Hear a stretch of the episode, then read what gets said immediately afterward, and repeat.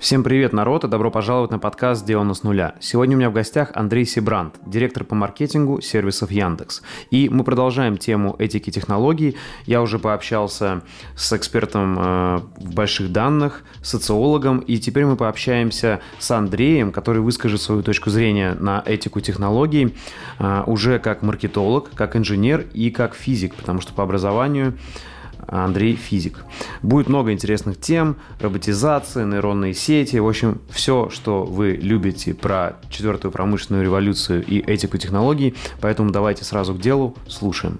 Всем привет! Андрей, а, хочется сегодня поговорить об этических вопросах технологий. Я знаю, что это тема философская, и вряд ли мы тут найдем какие-то решения четкие ответы, но ваше мнение очень интересно, а, потому что вы один из немногих людей, кто открыто на эти темы разговаривает. Э, и, соответственно, также, знаете, с учетом того, что я понимаю, что этика это тоже, она разная, и, понятно, есть вот там наши культуры, культура европейская, да, и то там не полностью европейская Россия, и есть э, совершенно другая, там, другие взгляды на этику в том же Китае и в той же Индии, и, то есть, все мы развиваемся, и везде идет промышленная так называемая четвертая революция, поэтому понятно, что э, какие-то единые вопросы этики в вопросах там э, технологий современных э, вряд ли мы найдем, но вот хочется поговорить применительно к нашему миру европейскому.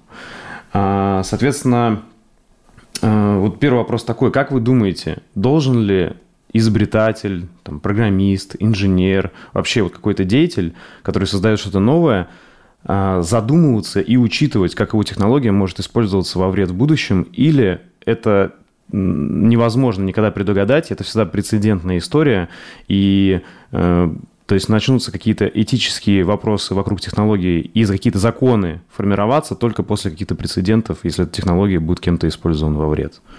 Или все-таки с самого начала можно о чем-то думать и стоит думать при разработке? Угу. Ты знаешь, наверное, можно и стоит, но только эти люди ничего хорошего не придумают, угу. потому что это просто разные типы людей. Вот давай даже, может быть, это очень некорректный пример, но а, вот э, если бы Сахаров с самого начала начал задумываться о всем том, о чем он задумывался ближе к концу жизни, когда он перестал уже по факту быть активным физиком, особенно физиком, работающим над серьезнейшим типом вооружений, а, он бы не очень много мог сделать в области разработки бомбы. Угу и вообще в области ядерной физики.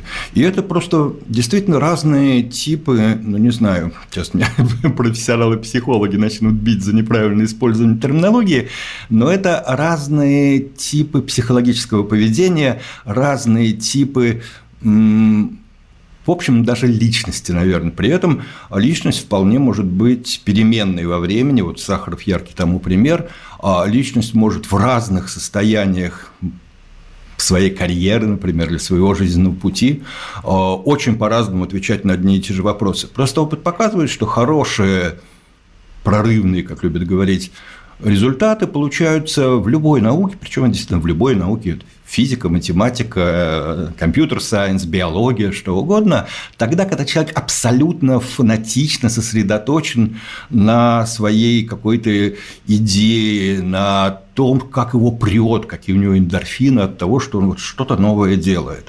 И поэтому ну, слушай, у меня есть вот пример, который я активно использую на лекциях. Это пример про Прометея которого, как известно, настолько перло от идеи, что надо дать людям огонь, что он пошел на все, на страдания, на что угодно.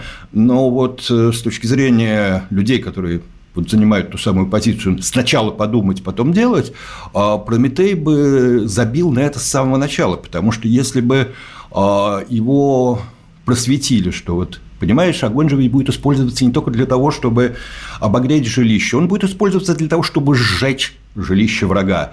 На огне будут гореть люди, на кострах которые благодаря твоему пламени стали доступны человечеству, будут от боли кричать умирающие люди, будут сжечь корабли в ходе морских сражений. Подумай, ну, подумал бы и не принес. Угу. Но понимаешь, вот свойство Прометея состоит в том, что он в этот момент, мне пофигу, я одержим идеей. Вот это вот, наверное, правильное слово, которое я сейчас вот использовал, одержимость.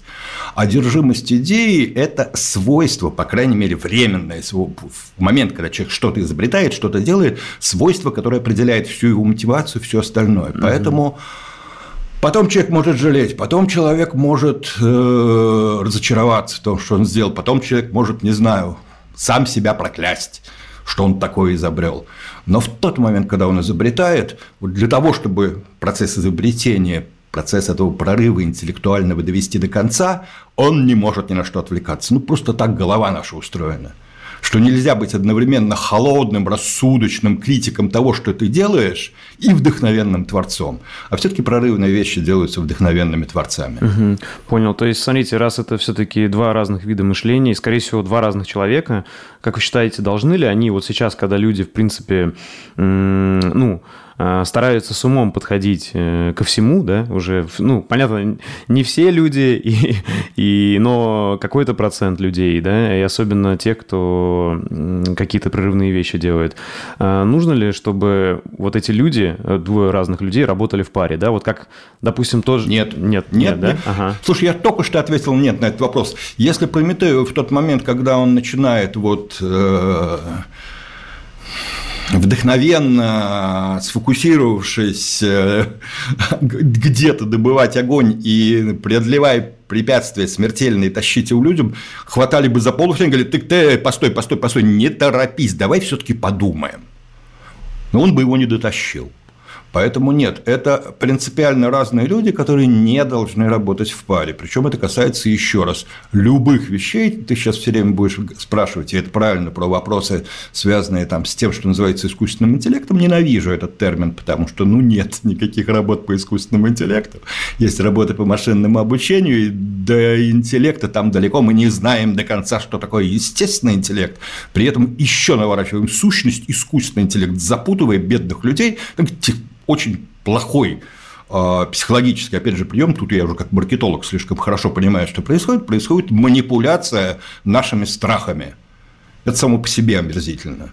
Хотя это прикрывается высокими этическими принципами. Да, смотрите, я понимаю, да, про то, что вообще пока что вопрос искусственного интеллекта – это еще будущее, потому что, ну, так, так называемый есть там сильный, слабый, да, и, и во-первых, во-вторых, есть куча определений там. Либо нет ни того, ни, да. либо нет ни того, ни другого. Да, да, да. Потом есть куча разных определений, где еще люди не сошлись, не договорились и так далее. И я бы больше сказал, что это просто какие-то разрозненные навыки э, машинные, которые можно по-всякому использовать.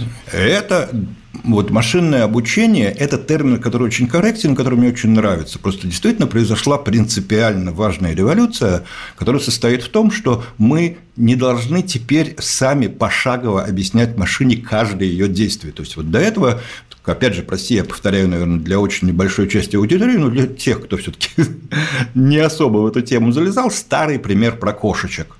Вот история про то, что до появления машинного обучения единственный способ – научить машину, которая, в общем, может на вход получить какое-то графическое изображение и что-то с ним делать. Это описать пошагово, что она должна делать. Если наша задача обучить кошку Фу, уж совсем.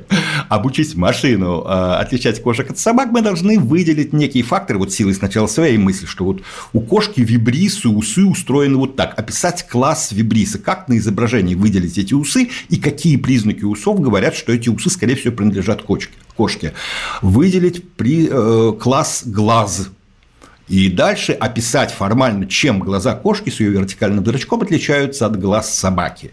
И вот после того, как ты выделил такое большое количество признаков, ты еще формируешь некую гипотезу, потому что в тот момент, когда кошка или собака закрыла глаза, она не перестала быть кошкой или собакой, поэтому ты должен все время обговаривать, что если мы не можем какое-то суждение вывести по объекту класса глаз, мы должны пользоваться с некой вероятностью комбинации других признаков и таким образом в итоге написать очень сложную программу, каждый раз внутри себя проделывая работу. Как я все-таки вот на этой картинке вижу именно кошку? Но мы не учим так детей. Мы не говорим им, что надо разбираться в глазах. Просто говорим, куда-то кошечка – это собачка. Не занимаясь тем, что мы выделяем эти самые факторы, не занимаясь выделением признаков, классификаторами, всем вот этим формальным аппаратом. И тем не менее очень быстро дети в итоге начинают, и да, иногда не путаются. И это тоже важно. Когда ты обучаешь кого-то, ты не можешь гарантировать стопроцентный результат обучения, особенно на, на разных стадиях. Хотя и взрослые люди иногда, когда видят маленькую собачку, сначала принимают ее за кошку, пока не разглядят в деталях. Угу.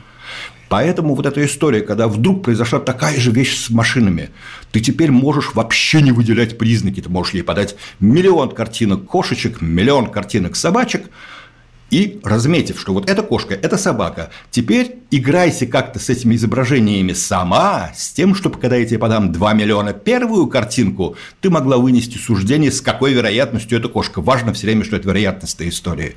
Это важно для всего остального, потому что все остальные решения, суждения, а, решения, которые принимает обученная машина, это все происходит на основе вероятности того, и это очень важно, потому что человек задает порог этой вероятности.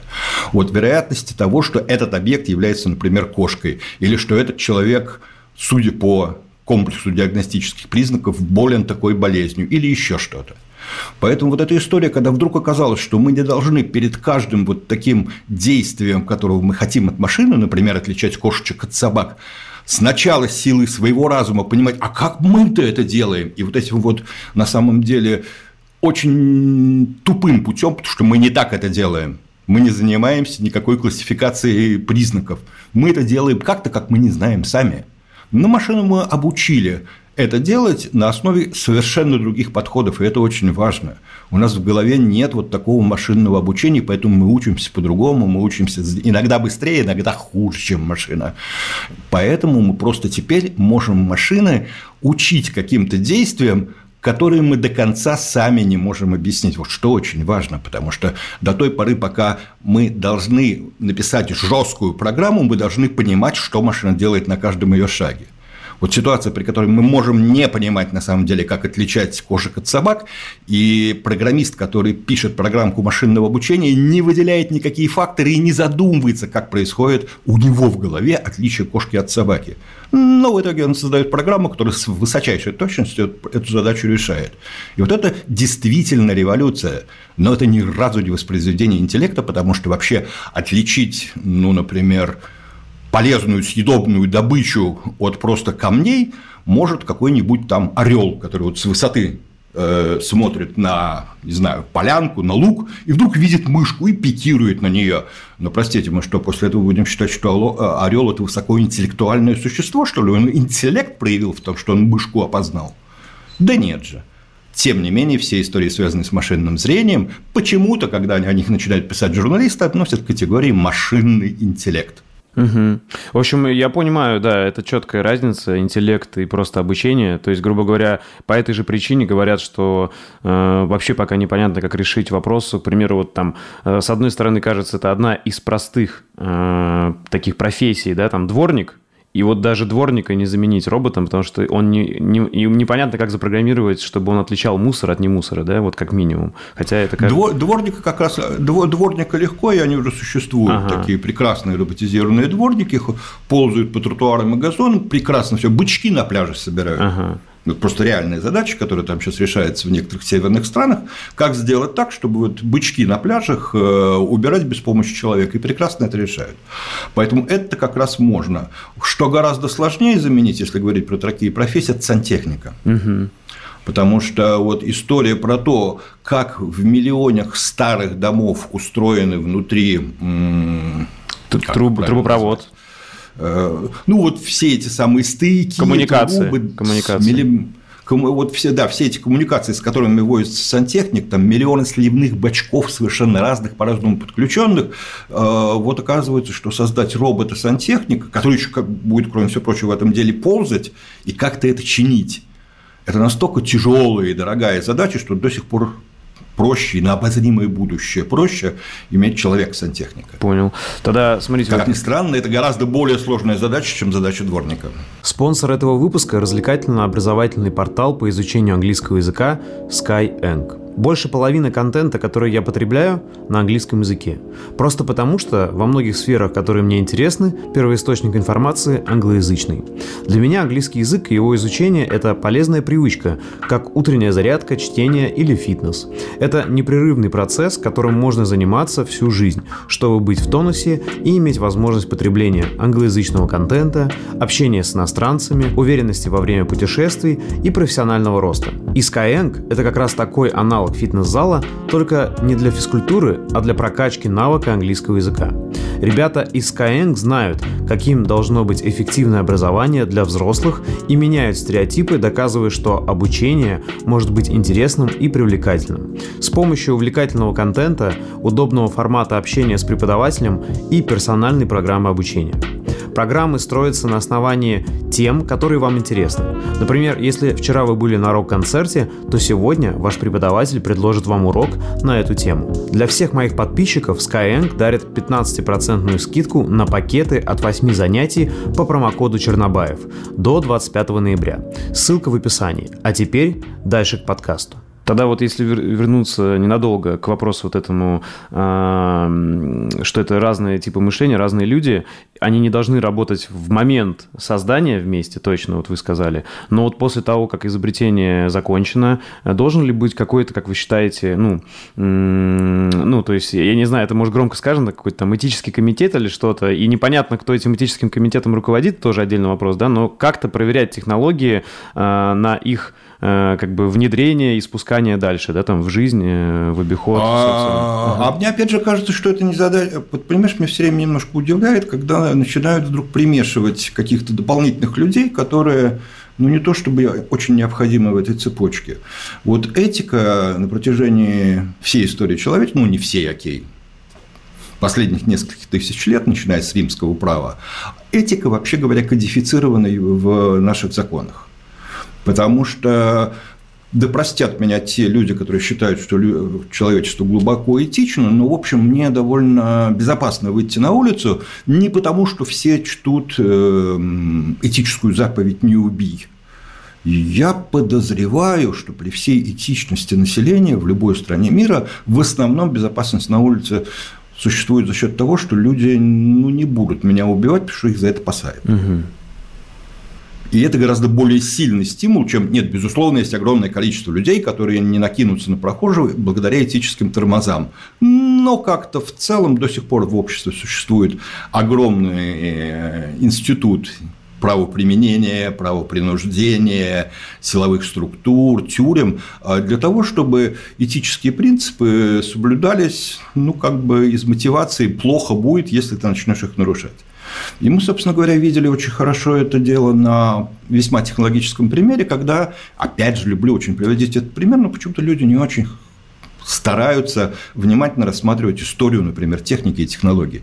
А ведь на самом деле история, как появлялись на дорогах не беспилотные автомобили, вокруг которых столько сейчас этических сражений, пустите туда специалистов по этике. Ребят, когда вот появлялись э, другие без, без лошадные повозки автомобили, ведь никто же не требовал пустить туда специалистов по этике. Там, видимо, этика была не в таком почете, но в то же время, когда они действительно начали быстро ездить, и первая реакция, кстати, была точно такая же на безлошадные повозки, запретить, а, ограничить, э, перед ним выпустить человека с красным флагом, это известная история, закона красных флагов, что перед любым экипажем, который не тянется там валами, лошадьми, ослами, кем угодно, должен идти человек медленно с красным флагом в светлое время дня, с лампой в темное темное время суток, показывают, что у него все под контролем что эта повозка никуда быстрее него не подъедет, не взбежится и так далее. И несколько десятилетий так оно и было, пока общество, в общем, не осознало, что потенциал этих повозок сильно сокращается и пользы, ну, потому что пожарная безлошадная повозка не успеет на пожар, могла бы успеть, если бы ее пустили ехать на свои там 40 км в час, но она не успеет, если перед ней идет человек с красным флагом, и люди сгорят. Угу. А, и поэтому в какой-то момент начали... Стой, дай-ка я все-таки закончу. И в какой-то момент люди начали разрабатывать всю ту базу, которая сейчас управляет безлошадными повозками. Появились новые сущности, не этические сущности, а совершенно конкретные юридические правила движений, дорожная разметка, дорожные знаки, статьи в уголовном и административном и прочем кодексах, которые определяют, что с тобой будет, если ты, соответственно, нарушишь те правила, все правила, проедешь э, через двойную, развернешься через двойную сплошную, проедешь под знак, превысив больше, чем на 20 километров и так далее. И вот это начало управлять. То есть, вообще говоря, а, и вокруг всего этого, конечно, в первую очередь этический принцип давайте мы людей немножечко обезопасим от того, что происходит на дорогах. Если каждый будет ездить, как кому в голову взбредет, станет страшно. Но вся конкретная детальная проработка, она инструментальная, она осуществлялась просто изменением законодательства. И на самом деле этот же подход по-хорошему сейчас и происходит. Вот все возможные регулирующие инициативы, там можно обсуждать, насколько они близки к правилам движения, а насколько напоминают упомянутые мной законы красных флагов с их избыточной э, жесткостью. Это можно обсуждать Понятно, что всегда начинается с законов красных флагов, а потом начинается нормальное, не запретительное, а просто упорядочивающее регулирование. И этот процесс идет. Насколько в нем велика роль людей, занимающихся этикой, ну, не знаю, они туда все время лезут, но вообще говоря, опыт, опять же, предварительный предыдущий опыт человечества показывает, что регулирование любых средств повышенной опасности, а их дофига было, начиная вот от автомобилей, кончая, прости меня, бойцовыми собаками и вообще всякими вот э, в Штатах, например, крокодилов дома держат. И да, есть ответственность хозяина, у которого крокодил сбежал и сожрал соседа. Вот э, много у нас было прецедентов в истории человечества, как э, опасная сущность, которая появляется благодаря домашнему, там, ну не то, что домашнему крокодилов, но благодаря тому, что появляются любители держать дома крокодила, или благодаря тому, что появляются э, новые технические средства. Человечество с ними вот так разбиралось. На какой-то стадии там, безусловно, присутствовали специалисты по этике, что они сейчас хотят влезть в процесс, ну, ну, хотят. Я тут, знаете, больше... Смотрите, тут получается два момента. Первое, что э, я не никак не умаляю важность законов, э, но все-таки законы и этика это же немного разные вещи, да, невозможно описать всю жизнь законами, да, именно поэтому это и делает как бы людей людьми, что иногда там есть там какие-то вещи, там как э, милосердие, эмпатия и так далее, которые вообще непонятно, как запрограммировать, и вообще непонятно, как описать в законах, и, скорее всего, и не надо, да? То есть, э, вот это первый момент. Безусловно, да. но, ага. безусловно, но когда этики берутся за технологии, они как раз все время стараются что-то ограничить. Угу. Ограничить, запретить, и сам ты мне задавал вопрос вначале, а вот не надо ли, чтобы над душой человека, который изобретает, стоял и контролировал? Вот контролирующая функция все-таки в первую очередь в обществе а, осуществляется и различными способами регулирования ответственности. Угу. А вот э, чтобы специалисты по этике как-то помогали использовать не знаю. Так смотрите, тут можем... В области благотворительности искусственного интеллекта я что-то не видел. Они все время запретить что-то хотят. Э, я тут больше не о другом, знаете, не хочу устроить войну между этиками и разработчиками. Точно нет. Я сам э, разработчик, э, ну, как бы сейчас уже последние пять лет я не писал код почти, мало очень, но вот в свое время поработал программистом много. И просто я начал задаваться вопросами этическими технологий э, как-то естественным образом. Просто мне стало это интересно, помимо... То есть раньше я был таким вот чисто технооптимистом, и потом я просто начал э, думать, знаете, как-то глубоко ковырять э, и понимать, то все ли технологии действительно благо. То есть, мне кажется, не все, и я просто вот хочу об этом порассуждать, пофилософствовать. Тут, э, если вернуться вот к вопросам что этика и законничество – это две разные вещи. И второе, что, смотрите, мне кажется, вот то, что вы приводили пример про лошадей, э, раньше, вот еще когда там в начале 19 века, мне кажется, мир не был таким, знаете, э, человекоцентричным, и не, и не был, вот как, знаете, гуманизм э, последние лет 50-70, он, мне кажется, прям на вершине всего – то есть все стараются как бы вокруг человека что-то делать. Безусловно. Да? Только, только, ага. за, только заметь, что при этом машины продолжают давить, ну, не да. только давить, там внутри машин тоже люди поговорят, больше миллиона людей. Как-то вот на этом этики не сосредотачиваются. Никто почему-то не требует, понимая, что технология в итоге дает слишком много плюсов. И даже у самого оголтелого специалиста по технологической этике нет мысли, что если мы вот сейчас просто возьмем и запретим транспорт, и тем самым спасем миллион человек, которые иначе бы погибли в ДТП. Он понимает, да, но при этом вообще все встанет, и миллионы людей погибнут. Кто от голода, кто потому, что к нему скорая помощь не приехала. И тут этик, который говорит о том, что вот, ну ведь знаменитая дилемма вагонетки, которую на практике очень часто люди решают, особенно сейчас. Нет, я не буду вмешиваться, не важно, что там одного или десять убит человек, вообще не может принять решение о том, что в результате моего действия кто-то умрет. Вот Азимов был гораздо более в этом месте сильным этиком, угу. потому что у него в законах робототехники есть везде дополнение от моего действия или бездействия. Он понимал, что бездействие, которое так любят выбирать этичные люди, на самом деле тоже убивает.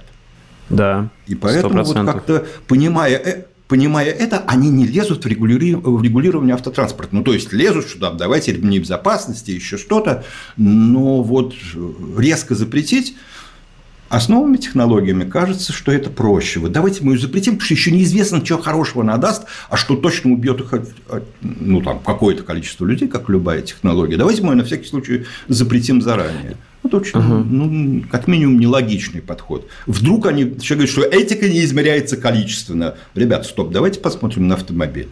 Если не измеряется, давайте запретим немедленно, они точно убивают людей. А, смотрите, я тут не о том, чтобы вот точно заранее что-то запрещать, э, я больше о том, что э, как раз-таки анализировать там опыт предыдущий, да, и делать более правильные решения.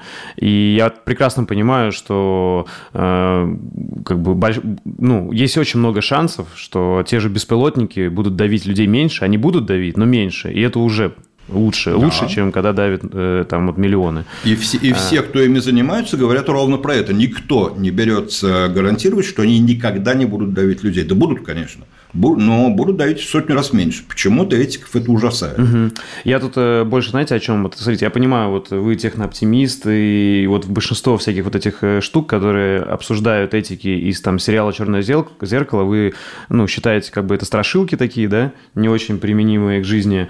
А... Это манипуляция, да. это, это не просто страшилки, это манипуляция, которая реально меняет общественное сознание. Угу. Прости меня, без всяких технологий есть пример такой мощнейший крупнейшая манипуляция называется ядерная энергетика. Вот сейчас, если внимательно посмотреть статьи, которые снова стали очень такими хорошими, аналитическими, как нам уйти от э, той энергетики, которая загрязняет атмосферу парниковыми газами, а все время ведь начинаются разговоры. Черт, ну, строго-то говоря, самая чистая и готовая на сегодня технология – это ядерная энергетика, потому что со всеми Чернобылями, Фукусимами, Тримейл-Айлендами – ну, за всю историю атомной энергетики не погибло столько людей, сколько гибнут от последствий эм, угольной, скажем, энергетики в течение года. Ну, потому что там тоже много всяких последствий для здоровья человека. Но это не так страшно, потому что есть мощнейшая ассоциация атомная бомба, атомная энергетика. И вот на этой, а, вообще говоря, не очень рациональной ассоциации – а, блокируется развитие ядерной энергетики, которая действительно по факту быстрее любой солнечной и надежнее любой солнечной могла бы а, вывести из э, эксплуатации угольные, нефтяные и прочие э, сжигающие углеводороды электростанции – но это история как раз вот такой манипуляции общественным мнением, причем еще раз, когда начинают разбираться эксперты, в том числе там с участием любых сколь угодно э, серьезных этиков, говорят, ну, ребят, ну ведь по факту-то это так. Да, но мы не можем рискнуть, потому что у нас у всех в голове отпечаталась Хиросима. Ну, ребята. Угу. Не, я тут э, стараюсь, да, как-то рационально смотреть, что не делать на что-то одно э, главный акцент, что вот только это и все остальное, это уже подозрительно, да, когда что-то одно делают э, как бы главным вопросом, а все остальные принижают. Нет, мне кажется, э, проблем, вопросов, которые надо решить, их много, и вот вы перечислили некоторые из них только. А тут знаете, что хочется сказать? Вот э, я понимаю, что вы не любите прогнозировать будущее, и вот я, когда готовился, видел, что вы часто говорите, что это такая неблагодарная штука, потому что все так быстро меняется, интересно. А, и, но смотрите, э, все-таки есть э, какая-то разница да, между предыдущими промышленными революциями и этой, а, ну, как минимум в том, что вот машинное обучение появилось. А, а также есть разница все-таки в том, что то есть вот э, как люди раньше э, привыкали к промышленным революциям, когда были там лошади, машины, первые там заводы. И сейчас у нас все-таки есть такие вещи, как большие данные, анализ этих больших данных. И мы можем на основе этих э, данных какие-то прогнозировать, понятно, не стопроцентные, но более, чуть более реалистичный прогноз будущего, чем это могли делать наши предки, правильно? Да? То есть, ну, раз мы какими-то данными владеем, мы можем видеть какие-то вектора развития. То есть мы как-то чуть-чуть можем будущем поразмышлять благодаря вот большим данным и каким-то трендам. Э, верно же? Ну, то есть мы, мы не будем придумывать, да, вот как раньше э, они думали, что будет все небо в дирижаблях и там в пару, да, но сейчас, э, понятно, мы тоже ошибемся, но при этом у нас есть как бы данные, которые вот анализируют Нет. вектора, или все равно? Нет. Ага. Нет, нет, как раз прелесть всего человеческого развития ровно в том, что мы не можем предсказать. А смотри, никакие большие данные не позволяют э, прогнозировать прорывы. Вот если даже представить себе, что все те технологии, которые вот сейчас есть, в отрыве от того, что для, для этого нужна соответствующая вычислительная база, существовали бы там во время моего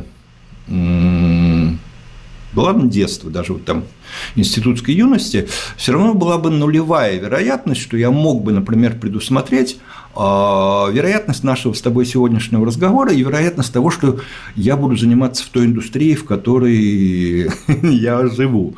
Потому что никакой, абсолютно никакой прогноз э, в 60-е, 70-е годы, когда я учился в школе, а в 70-е в институте, не мог бы а, предположить, что будет интернет. И даже фантастика, которая в это время была, она была вокруг каких-то инженерных решений, потому что инженерные решения, они были вот понятно про те вещи, которые развиваются более-менее медленно, последовательно, поэтому там вот в это время была уже зарождающаяся космонавтика, поэтому вот про космос там было дофига всего.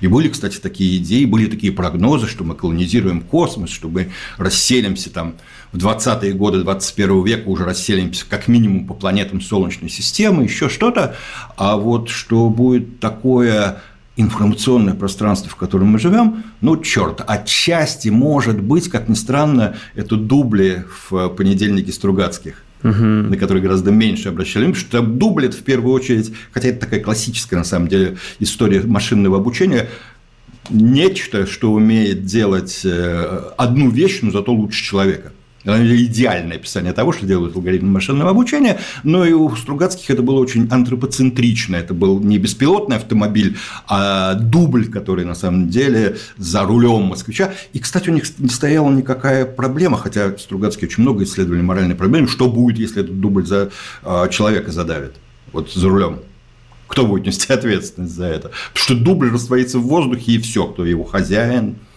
директор института, который вообще разрешил создавать дубли, который водит москвич. Вот. А им это казалось неважным, что, кстати, отдельно показательно при условии, что это люди, которые очень много занимались моральными проблемами, угу. в том числе моральными проблемами, связанными с технологиями.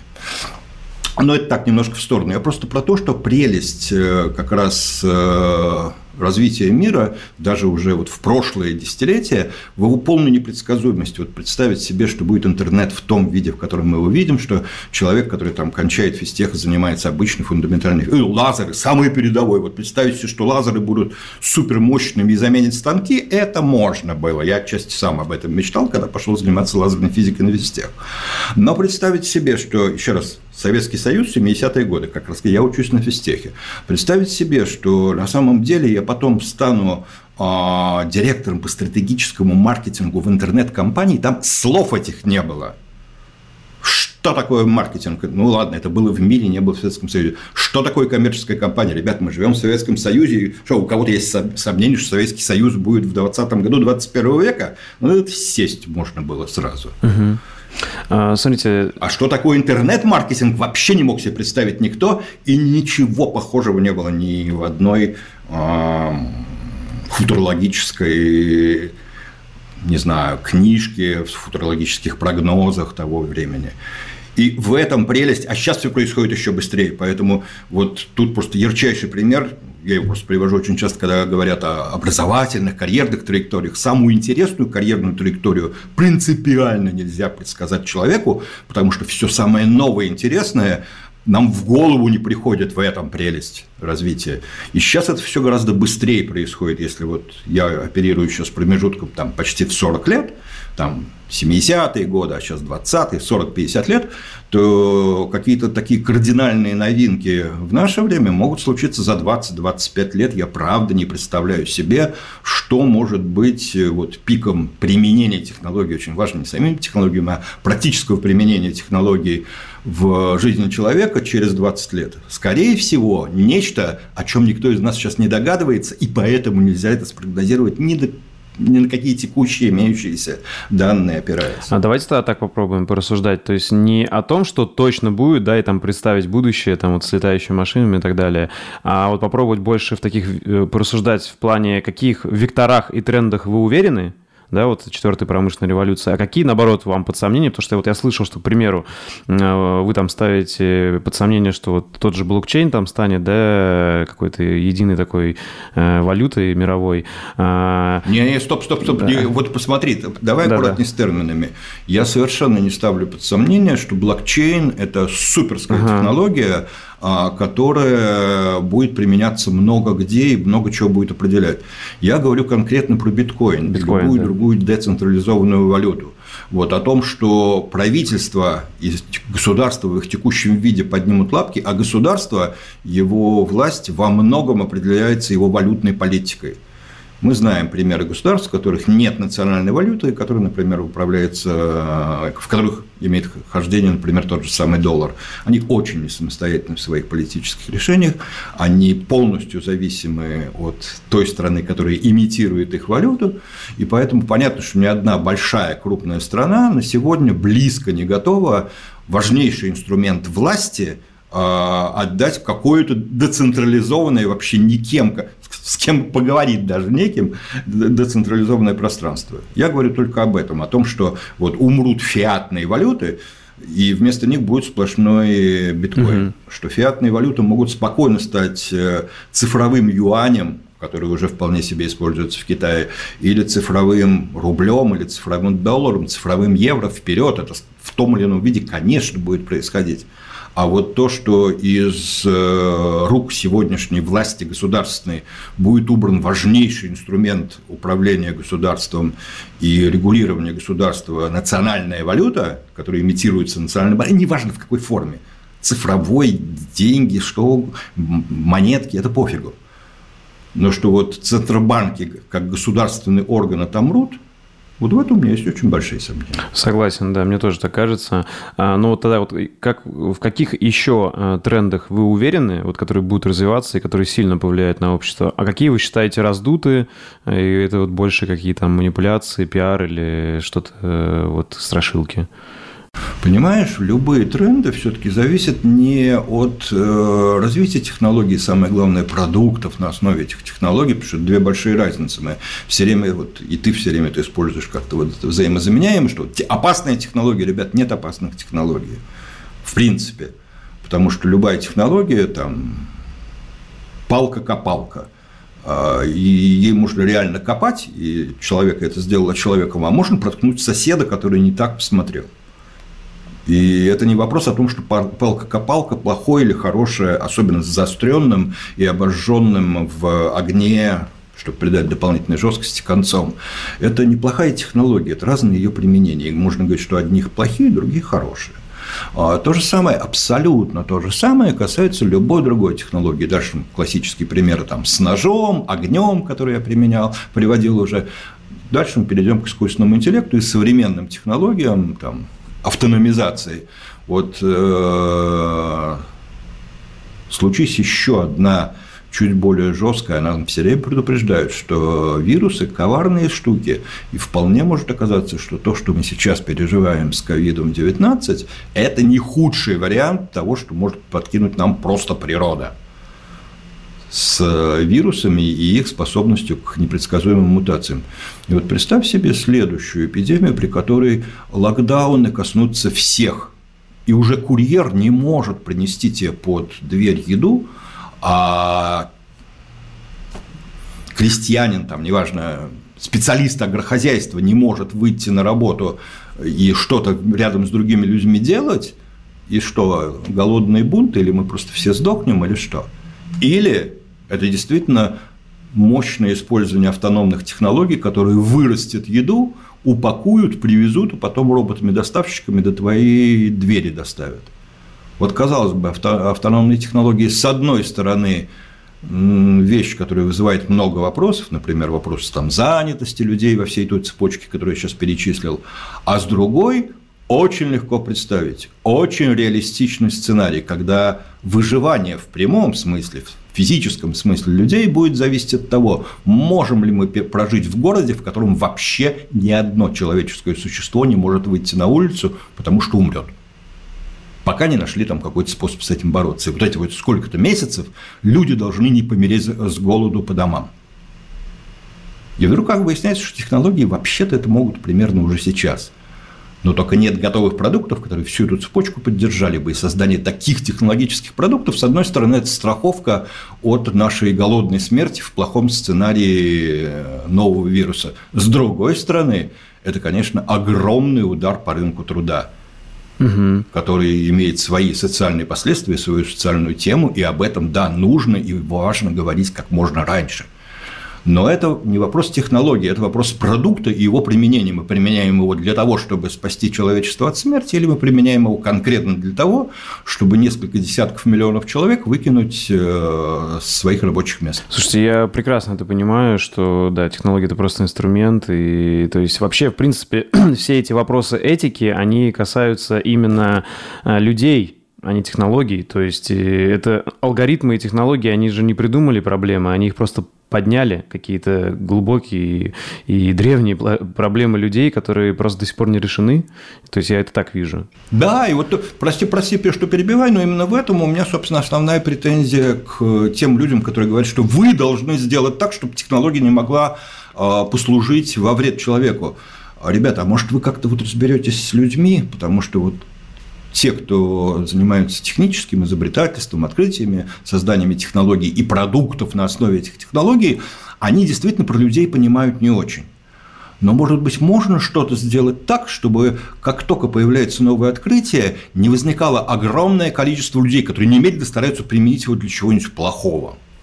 Да, то есть... Или для того, чтобы, по крайней мере, если такие люди есть, что, может быть, как-то ограничить их, чтобы вот как бы у человека не хотелось убить всех остальных человеков, но вот что-то блокировало бы такую его возможность. Да. Или чтобы таких людей было минимальное количество. И вот эта история, в которой, наверное, должны заниматься те самые специалисты по этике, специалисты по психологии, по социальной психологии, философы, все эти люди, которые про людей понимают гораздо лучше, чем инженеры в широком смысле этого слова, наверное, они должны что-то предлагать. А не давайте мы ограничим инженеров, потому что мы уже несколько веков не знаем, что сделать с людьми, они хоть ты тресни, как только им дают палку-копалку, очень быстро начинают протыкать есть соседа. Слушайте, я тоже в своих... Ну... Угу.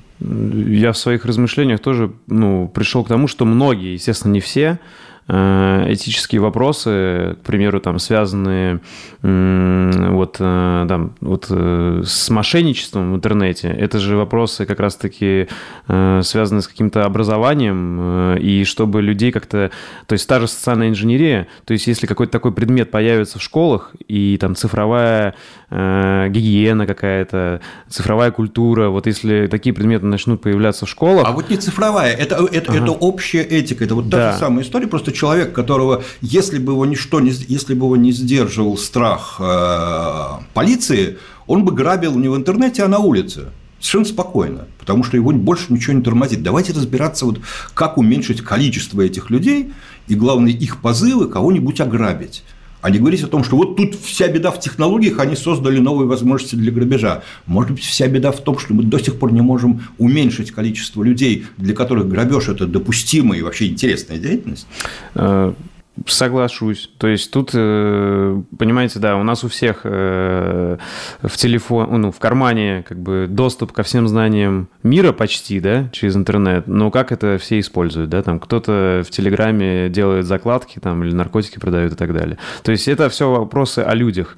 Тут только знаете, что, как вы считаете, что вообще мы можем сделать э, в целом? Я, не, я точно не хочу говорить, что вот это инженеры одни должны решить или еще. Мне кажется, это вообще какой-то вот совет разных людей, там, и инженеров, и этиков, там, и философов, и политиков. Но в целом вот люди должны как-то собираться и обсуждать такие вопросы, чтобы их решать. И вот как... Так, понимаешь, да. я, ага. я вот, э, не, я не, чтобы обсуждать, надо иметь какие-то конструктивные предложения. Конструктивные предложения, которые все время сводятся к тому, давайте мы вас отрегулируем, а не угу. то, что вот у нас есть какая-то идея, идея, как начать делать людей лучше. У нас есть для этого свои инструментарии, не ограничения вашего инструментария, а у нас есть свои. И как-то прецедентов-то нету. Потому что прецеденты как что-нибудь считалось, ну, не знаю, колдовством, и поэтому за знание чего-нибудь пусть даже смешного в области химии людей сжигали, или потом считалось э, я еще пережил те времена, когда кибернетика – служанка империализма, а генетика – лженаука. И это говорили представители гуманитарного мира, доктора наук, академики, которые обосновывали, используя инструментарий гуманитарных наук, почему вот эти науки естественные вредны для человечества или почему они вообще не науки. Вот опыт э, блокировки а, шейминга в современной терминологии или еще чего-то по отношению к естественным наукам со стороны гуманитарных э, довольно долго прослеживается, начиная с там, деятельности религии, которая тоже отчасти вполне себе гуманитарная дисциплина. А вот того, чтобы они каким-то образом действительно показали, вот так мы можем улучшить людей, вот так не путем э, запретов и отсечения голов, а путем просто работы с людьми мы можем уменьшить э, позывы к э, убийству, грабежу и всему остальному, да вот что-то не очень. Угу. Тут смотрите, я вижу. Мне очень хочется, мне очень хочется с той стороны конструктива, который бы говорил, у нас есть идея, как сделать это лучше, вот нашими средствами, нашими инструментариями, а не то, что у нас есть идеи, что вы должны перестать делать. Угу. Ну, вот так дискуссии, просто как человек много лет, занимающийся разными междисциплинарными, в том числе, дискуссиями, так конструктивных дискуссий не ведут. Когда одна сторона заведомо, знаешь, а мы знаем все правильно, а вот вы все делаете не так. Давайте мы вас сейчас приструним. Согласен. Простите, это неправильно. Это не способ Это неправильно. Диалог. Я точно за это не уступаю. Э, тут, э, смотрите, ну, мне кажется, знаете, в чем один из камней преткновения? Вот мне кажется, вот такую аналогию, скажите, правильно или нет, э, можно всех ученых в разных областях, там, начиная от психологии и заканчивая программированием, да, там, и алгоритмами, и изобретателей, можно как бы сравнить с такими искателями, которые, знаете, копают, копают, и вдруг раскопали там бриллиант, не знаю, золото, какую-нибудь там руду, и научились с помощью помощью нее что-то делать. И, грубо говоря, когда такие драгоценности находятся, их либо можно приватизировать, либо сделать каким-то народным достоянием, да, и с помощью него там улучшить вообще жизнь общества. Вот мне кажется, камень преткновения просто, что когда до чего-то там Допустим, психологи могут до чего-то докопаться, и если это как бы не сделать достояние общества, то какая-то там небольшая группа людей может этими знаниями пользоваться, там, чтобы манипулировать. Или там могут Понимаешь, программисты... Я не очень верю да, ага. Смотри, я не верю в достояние общества. Тут у меня, к сожалению, очень сильный мой собственный блок личного опыта, вот так скажем. Я, понимаешь ли, довольно долго прожил в стране, где считалось, что вот много чего – это общественное достояние, нет капитализма, нет частных компаний, и вообще всем владеет общество, поскольку я видел, как это работает, и кто на самом деле владеет, и как принимает решения – это гораздо более омерзительно, чем любой капитализм, который я наблюдаю сейчас. Поэтому у меня нет, к сожалению, экспериментальных подтверждений. И до сих пор мы знаем страны, которые так декларируют про общественное достояние типа Северной Кореи, как они живут. А поэтому у меня нет, а я экспериментатор по образованию и складу мышления. У меня нет достоверных экспериментальных подтверждений тому, что истории, вот эти вот левые, левая повестка про то, что давайте мы все сделаем общественным достоянием и уменьшим власть корпораций – а, зная, как бывает это общественное достояние, зная, что, к сожалению, не бывает так, что все общество управляло чем-то. На самом деле, всему обществу а, по барабану. Всегда окажется какая-то инициативная группа, которая по разным критериям. Сейчас это там в демократической стране там демократически выбранное правительство, потом выясняется, что оно там тоже не всех представляет. Но, в общем, есть разные институции, которые в итоге будут говорить от э, лица общества. Общество само не будет, особенно по регулярным каким-то операционным вопросам, принимать каких-то решений. Оно в лучшем случае может какие-то принципы. Вот принцип не убей, конечно, общество проголосует. Конкретное регулирование будут делать конкретные люди. Далеко не факт, э, что эти люди, э, которые не заняты внутри, скажем, корпорации, будут почему-то лучше. У меня нет никаких оснований так считать. Тогда, то есть вы считаете, что вот любые такие, знаете, открытия, которые сильно влияют вообще на мир, э, там, грубо говоря, там нефть открыли и начали бензин делать, не знаю, там интернет, и вот можно много подобных аналогий привести, э, там какой-нибудь завод открыли уникальный, там, или лекарство, то есть это всегда должно ну, быть частное, то есть каких-то конкретных людей, которые в этом разбираются, и туда никто не должен вторгаться. Ну, никак... как? А, смотри, открытие – это вообще прерогатива науки. Наука не бывает частной. Наука – это вообще глобальное сообщество. А, научным фактом является что-то, что опубликовано в международном реферируемом журнале, а не в закрытом ведомственном сборнике. Поэтому наука и открытие, они в принципе живут ровно по этому принципу, что любой в принципе, любой может прочитать статью, которая опубликована в научном журнале, ну, а да, правильно ее понять могут те немногие, кто в этой области работает. Да, наука так устроена. Угу. Но она уж точно не является приватизированной ни с какой стороны.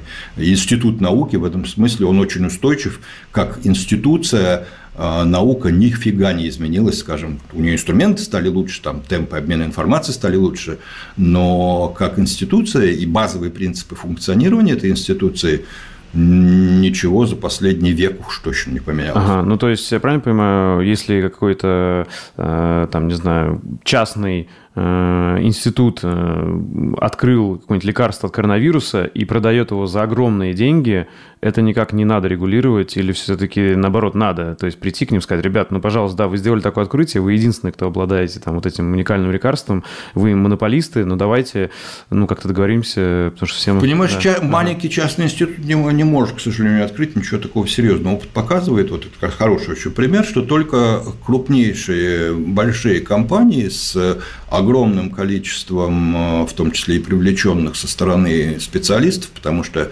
это лекарство надо тестировать в больницах, надо привлекать огромное количество больниц, которые во многих случаях будут вполне себе государственные. То есть там включаются довольно сложные механизмы, и да, какое-то регулирование уже существует для всех таких компаний. Но вот э, если сказать так, ребята, вот все, поскольку сейчас прямо люди вот в Африке умирают, давайте-ка мы это же опять те самые славные левые идеи, что а давайте мы а, институт наследования вообще ликвидируем, потому что на самом деле очень грязная история. Мы так про равенство, а ведь человек, который рождается в богатой семье, у которого там вокруг него с детства ходят всякие профессора, еще, слушайте, он вообще как-то вот, ну, совсем не в тех условиях растет и формируется, как эм, человек, который где-то в лачубе, хотя у него может быть мозг-то лучше. Ты очень быстро придешь к классическим левым идеям, развивает ту логику, которую ты сейчас начал, о том, что детей надо, во-первых, отнимать, а, наследство, которое этим детям, которые вообще ничем не заработали, почему-то может переходить, надо отменить, то есть институт наследования. И вдруг окажется, что ты а, пытаешься построить такой вот очень плохой и на самом деле антиутопический коммунизм, в котором базовые, а это вот, ну, мы все-таки люди во многом еще как бы ну, животные в хорошем смысле этого слова. И базовые вещи, вот э, любовь к детенышам своим, а любовь э, к своей половинке – вдруг надо ликвидировать, потому что они на самом деле нарушают некие принципы равенства и общественного блага.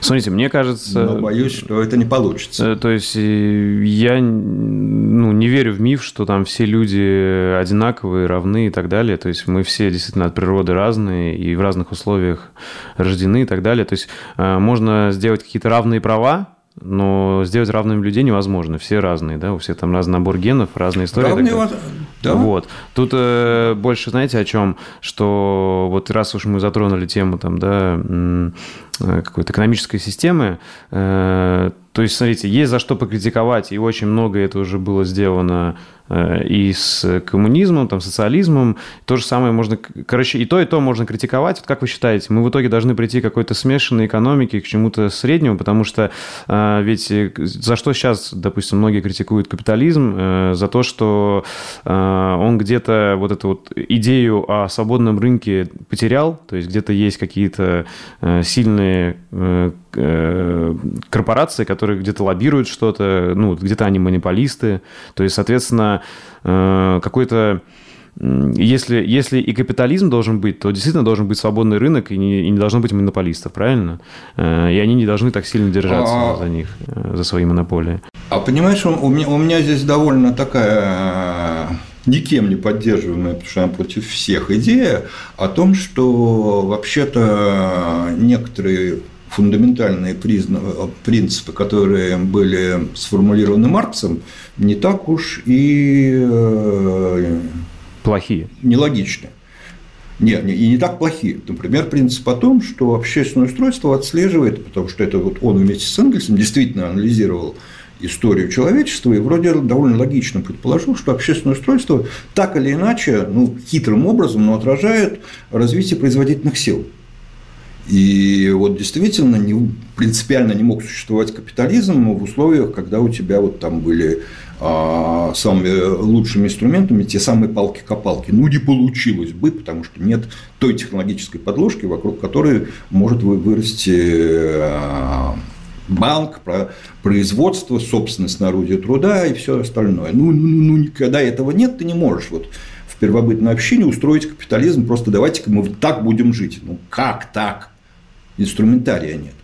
Вот. А дальше происходит очень забавная вещь. Когда мы переезжаем дальше, я же, опять же, учился в те годы, когда я вынужден был изучать дисциплину, которая называлась научным коммунизмом, которая объясняла мне, что это вот и есть высшая стадия развития человеческого общества. И меня, честно говоря, я не то чтобы был каким-то этим либералом и еще кем-то, но у меня просто логика того, что обязательно должна быть вершина, достигнув которой мы можем заниматься декоративными такими лучшизмами, но принципиально ничего не изменится, всегда как-то смущало потому что не вот э, из области там, человеческого знания или человеческого творчества не следует, что вообще достигнув какого-то уровня, дальше ты ничего э, нового не создаешь, ты только немножечко а, итеративно улучшаешь. Как бы все время было по-другому, и более того, никакого капитализма не мог бы предсказать там человек самый великолепный философ рабовладельческого общества – ну, никак. Просто это та же самая история, как вот мы с тобой только что обсуждали про технологические прорывы. Ну, не было у него никаких шансов предвидеть, что возникнут такие технологические производительные силы, и поэтому перестроятся общественные отношения в обществе. Ну, вот никак. И поэтому как история про то, что вот коммунизм это есть такая вершина, а, мне казалось как-то ну, противоречащим здравому смыслу, если грубо. А потом, когда успешно развалился Советский Союз, вдруг стали объяснять, что на самом деле и удивительно, в той же самой терминологии, что либеральный капитализм а, – это та самая вершина, которую мы должны сохранить что вот на самом деле мы должны сохранить средний класс любой ценой. Ребят, я уже слышал про сохранение пролетариата. Все было, только другие немножко использовались э, те же марксовые термины, только другой класс. Но вот он является гегемоном, вот средний класс является гегемоном, а я долго слышал, что пролетариат является гегемоном. А что мы должны любой ценой институты, которые действительно были созданы, там, свободная пресса сохранить, потому что это Ребят, ну, институт глашатаев на площадях тоже можно попробовать сохранить, но он не выживет в условиях, когда появился Гутенберг и другие способы распространения информации, чтобы привязались к прессе. Собственно, из-за этого пресса там накинулась на Facebook, потому что, как кажется, соцсети показали, что есть другой способ общаться с людьми, кроме как через контролируемый институт а, гражданского общества. Так у меня есть поэтому нехорошее ощущение, что такие настолько изменившиеся и продолжающие меняться, в том числе за счет технологической революции, за счет машинного обучения, за счет робототехники и всего остального, производственные силы таки потребуют какой-то сильной модификации общества. И на что оно будет похоже, и как оно будет называться, мы просто пока не знаем.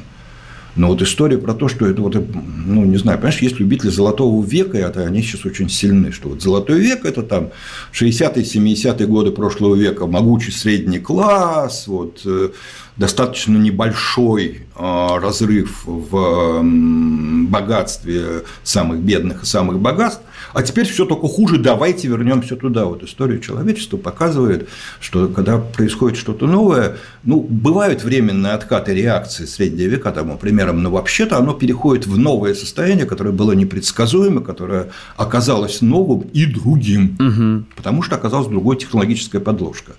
Поэтому я как раз совершенно не считаю, что капитализм а, в любом его виде сегодняшнем или там как-то приукрашенном, или в том прекрасном, который был там полвека назад, это то, к чему мы должны стремиться откатиться. Откатиться нельзя.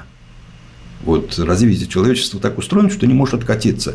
А новое состояние ты не знаешь. Угу. А какие-то вот есть вообще экономические системы, например, какие-то страны, которые сейчас есть в мире, которые вы считаете э, чуть ближе вот к будущему, э, или везде во всех странах э, все не очень хорошо, и вы считаете вот какую-то лучшую мы систему еще не придумали, но к чему-то мы точно движемся, это уже не капитализм, а что-то новое. Я думаю, что ты в самом начале разговора сказал очень-очень важную вещь, но сказал мельком, и, наверное, ее надо повторить. Это про то, что отношение, в том числе к прогрессу в любом смысле этого слова, оно очень завязано на культуру. И поэтому мне кажется, что вот как раз история когда это тоже откуда-то из странных предыдущих идей, что должна быть общая мировая культура. Нет, не должна кто сказал, что она должна быть. Причем те люди, которые это говорят, они, как правило, подразумевают, что это эллинистическая культура, которая нам близка и знакома. А почему не конфуцианская? Почему не Китай? У которого, например, этих проблем, в том числе огромного количества этических проблем, ну, правда, нет. Они искренне не понимают там, кучу наших э, проблем а, и всей этой паники по поводу социального рейтинга, например. А ну а как? Что вот там беспилотник должен давить кого угодно по как бы рандому, или, может быть, он должен давить наиболее ценных членов общества. Ну, логично же, если мы можем вычислить сумму потерь э, лосс-функцию в случае аварии, успеваем, вот технология настолько высокая, надо ее минимизировать, и давить надо наименее ценных. И для нас это чудовищно, а, а для них чудовищно, а как иначе? Так... Э, вот, это я ага. только на одном конкретном примере говорю, что на самом деле есть действительно разные культурные подходы, и я совершенно спокойно могу предположить, да, теперь еще посмотрим на огромную исламскую культуру, в которой вообще все сильно по-другому. Поэтому я думаю, что ситуация, при которой, возможно, а, гораздо большая такая фрагментация. То есть я вот действительно во что не верю, и это вроде экспериментально подтверждается, в глубокую, полную и продолжающуюся глобализацию. Вроде как раз вот здесь видно, что этот процесс, который тоже был характерен для того самого развитого капитализма 60-х, 70-х, вроде бы застопорился, и мы видим, что местами сильно начал э, идти вспять. Угу. И вполне, вполне возможно, что вот как раз история следующего – это такие какие-то большие блоки, не обязательно одинаковые государства, которые, не обязательно одно какое-то государство, большие блоки каких-то государств.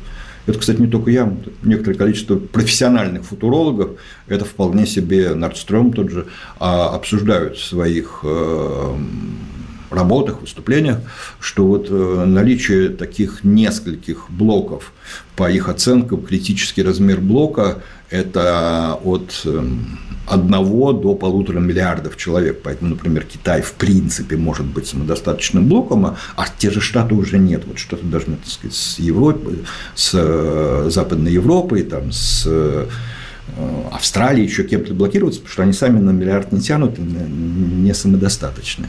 Вот, и поэтому история о том, что вот, возможно, как раз речь идет о том, что сейчас человечество будет э, местами кооперироваться, там, будь то защита от э, вирусной угрозы или, там, не знаю, астероида, который может ударить по Земле, а во многом будет достаточно сильно замкнуто внутри вот таких вот культурных автономий, э, размером там, в миллиард, два миллиарда человек, и таких автономий там будет, не знаю, 3-4 на Земле. То есть это по крайней мере, один из сценариев, который не вызывает во мне а, внутреннего протеста, что вроде он как ни на чем не основан. Он вроде как действительно сильно основан на текущих трендах. Это не означает, что может не случиться чего-то нового, чего ни в каких трендах не заложено. Угу.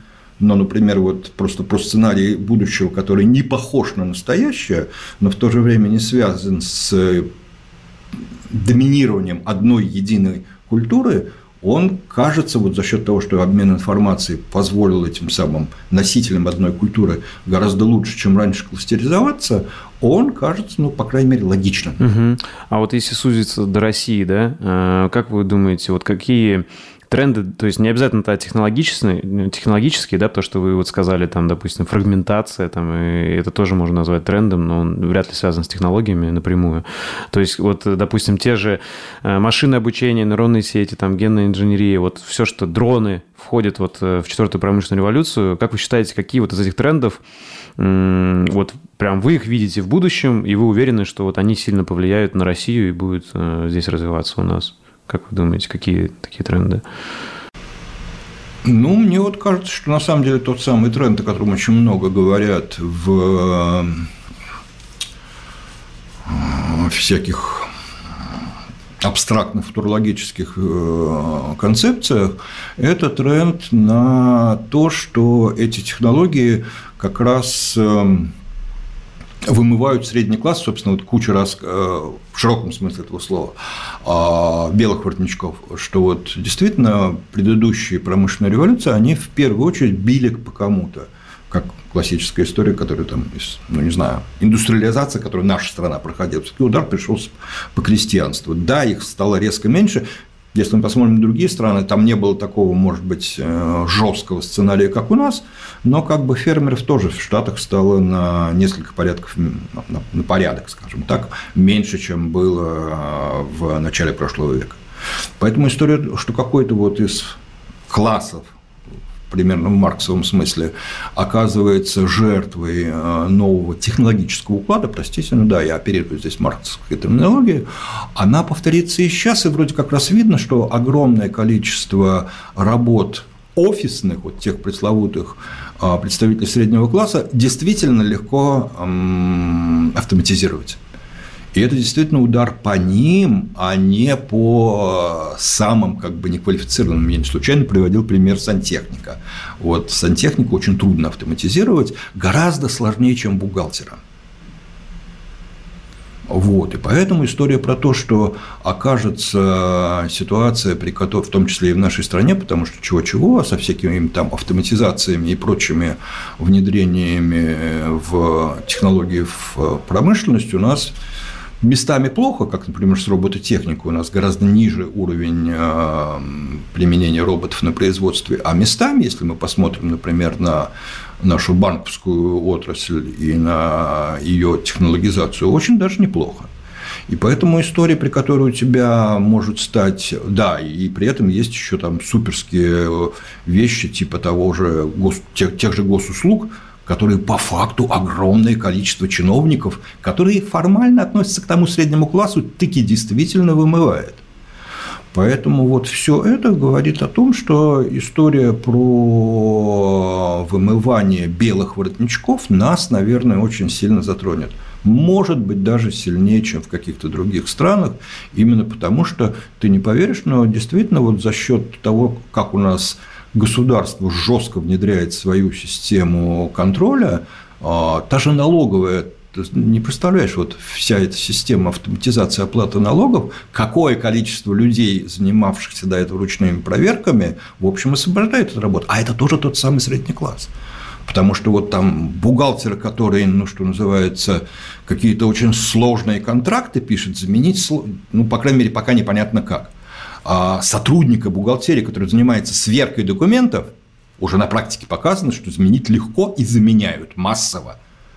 Поэтому история про то, что вот, например, во всех этих там и контролирующих органах, э, ты вот прикинь, во сколько раз увеличилось количество штрафов, которые важны как источник пополнения бюджета а, выросло при уменьшении количества ГИБДДшников на трассе. Камеры. Тот самый, между прочим, искусственный интеллект. Потому что без искусственного интеллекта а, они бы номер прочитать не смогли. А, и вот на самом деле действительно такая автоматизация, например, а, штрафов позволила как минимум одну из функций соответствующего ведомства прекрасно совершенно улучшить и собираемость поднять меньшим числом людей. И я вот не случайно привожу примеры какие-то вроде разных. С одной стороны, там ГИБДДшники, с другой стороны, Бухгалтера. бухгалтер, который сидит сверху. Вот, просто это про, я про то, что как раз у нас э, уровень э, вот этого внедрения различной автоматики, причем автоматики в первую очередь не механической типа роботов, а как раз вычислительной в самые разные процессы, как в госорганах и внутри государственной системы, так и внутри а, частной, те же бухгалтерии, он очень хорошо выглядит на фоне многих других стран. Вот тут точно могу сказать, что на фоне многих других стран с этим мы очень даже лидеры. Ну, угу. И это пока, судя по всем вот э, движением наших современных э, начальников, там в первую очередь, конечно, правительство, а там вполне технократичные ребята сидят. Вот что-нибудь автоматизировать, чтобы лучше собирать налоги, чтобы лучше собирать штрафы и еще что-нибудь, они не только хотят, они могут. Мы это видим. А это на самом деле огромное количество, в том числе и рабочих мест.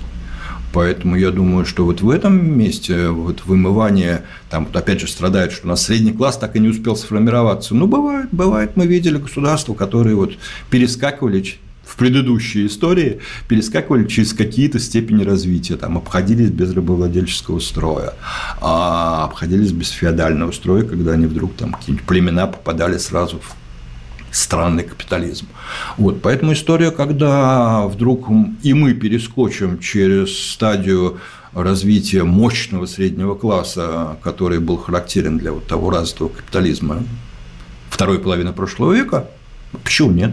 Я, то есть, физич... А, откровенных логичных запретов на такой перескок я не вижу. Угу. Тогда как вы видите, это больше будет э, на что похоже? Какой-то будет большой процент так называемого... Да, к счастью, не знаю. Да, да, вот чисто по... К порассуждать, не знаю. Вот в том... порассуждать, порассуждать. Вот. Да, не, ага. да, не, да не знаю я. Вот, э, я как раз прелесть в том, что это вот то самое рассуждение про правую трубу из каждого окошка и все небо в дирижабле. Ну, просто... Потому что я могу опираться только на... Да, что ближе, как вы видите? Это какие-то, не знаю, вот анклавы, центры, там, типа э, вот большие города и центры больших городов, где живут как бы э, высокооплачиваемые люди с технологиями и с деньгами, и есть большая огромная периферия, где люди вот, э, живут бедно. То есть а большое нет, расслоение про, на... Про, про, про, ага.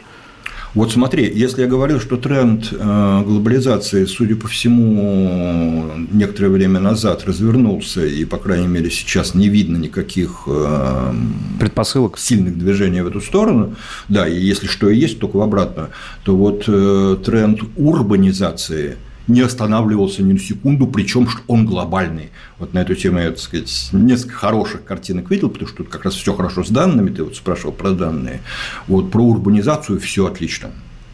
История про то, что народ максимально по всему миру мигрирует из э, с таких маленьких городков в не обязательно большие города, может быть, в пригороды туда, куда дотягивается инфраструктура, скажем так. То есть, если ты хочешь не просто работать, это сейчас, ну, как бы, работать можно с любого хутора, где есть интернет, а вот там а Скалин появится, масковский или там любой другой альтернативный спутниковый интернет, и ты можешь вообще хоть из палатки в тайге работать.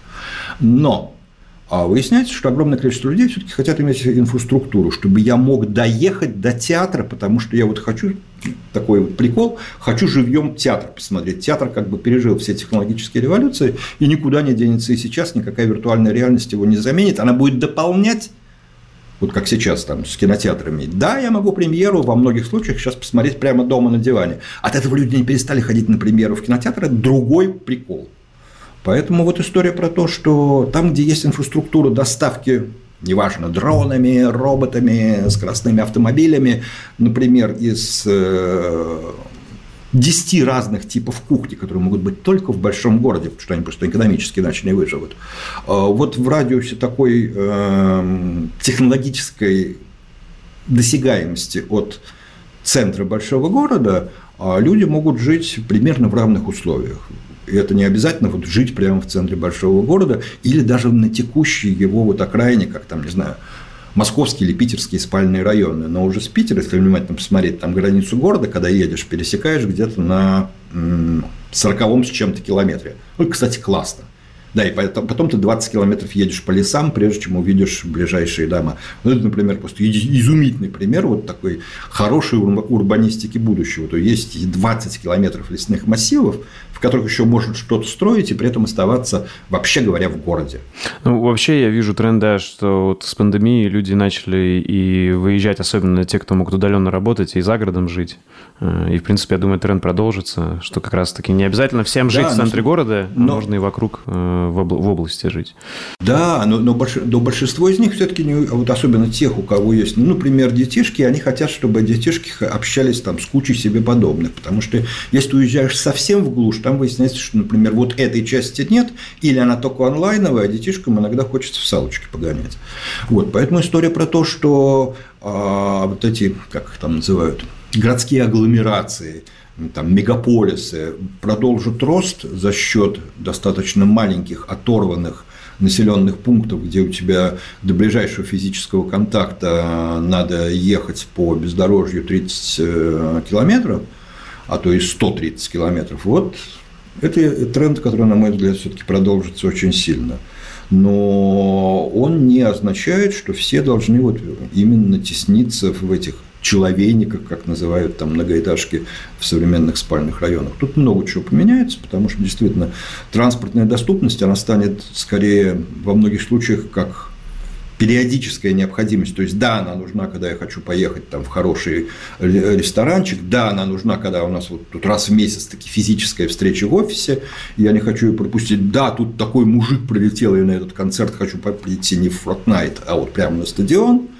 И тогда оказывается, что черт тебе, да, надо жить там в радиусе а, часа транспорта хорошо, двух часов транспортной доступности, а не как сейчас, что, слушайте, это я каждый день туда-обратно по два часа. Нет, ну, ребят, я не готов 4 часа своей жизни тратить на дорогу каждый день. Угу. Вот, поэтому выясняется, что вот эта ну, как бы, зона влияния мегаполиса очень сильно расширится благодаря технологиям. Но сама по себе притягательность мегаполисов, по-моему, не сильно упали. Угу. Тогда вот э, как вам кажется, какая картина вам кажется более реалистичным, или это что-то посередине вот для России, да?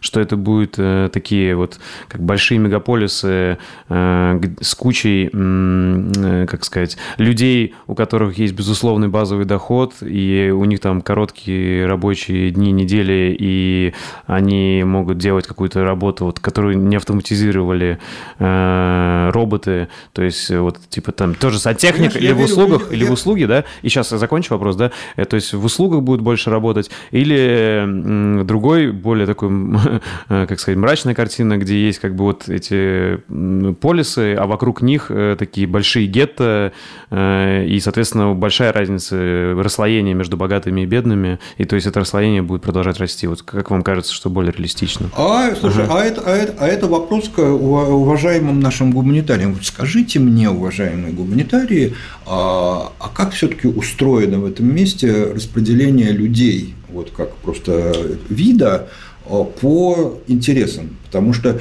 да, безусловно, всю жизнь были, есть и будут те люди, которых вот э, а, Бабель описывал знаменитый вот, про одесских бендюжников, когда писал, он говорил, у них два интереса в жизни – об выпить, об в морду дать.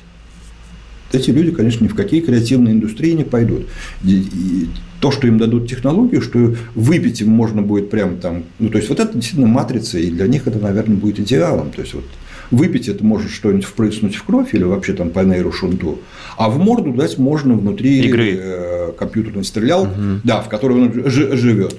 И какое-то количество людей, которые, еще раз, я специально привел пример сильно до компьютерных времен, людей с, таку, с таким же широким спектром интересов. И они точно так же останутся, только теперь они будут это дело морду бить не на улице, а в компьютерной игре. Им больше ничего, правда, не надо. Я не знаю, сколько их по популяции, какой процент.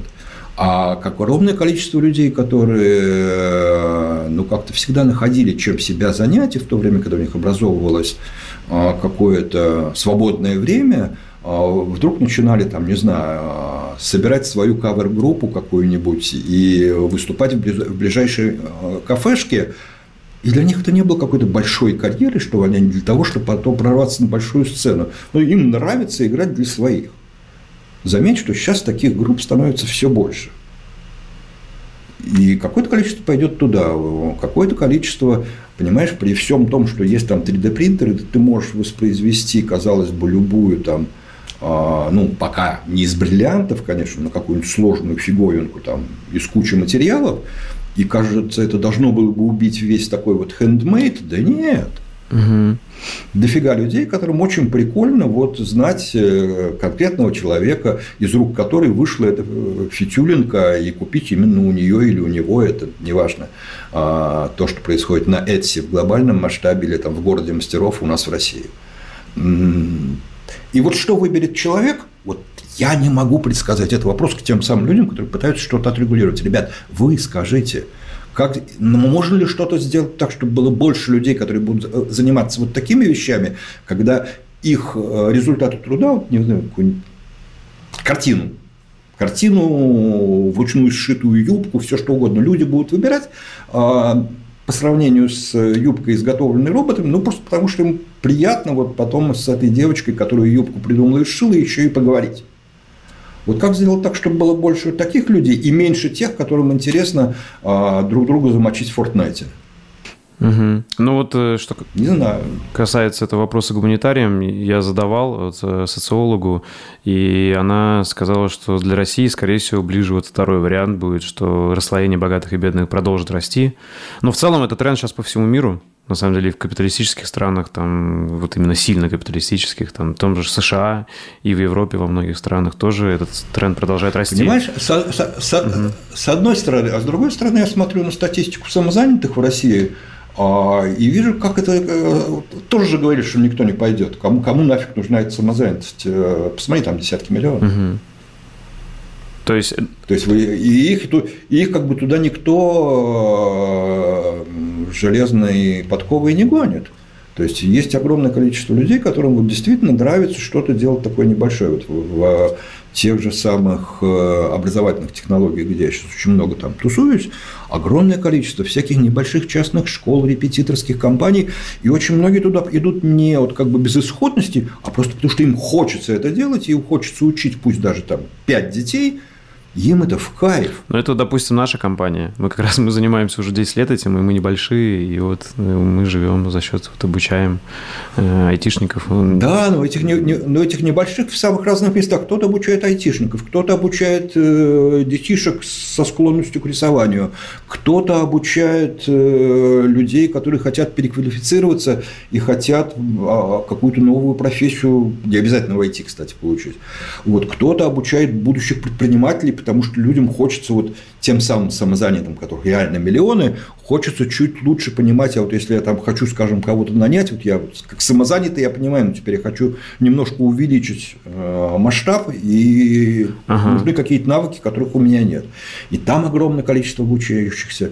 То есть вот история про то, что я не специально, не случайно говорил именно про то, что вот э, какая внутренняя мотивация людей. Вот ссылаться на то, что у нас все люди бедные, поэтому они в этой нищете останутся, это неправильно.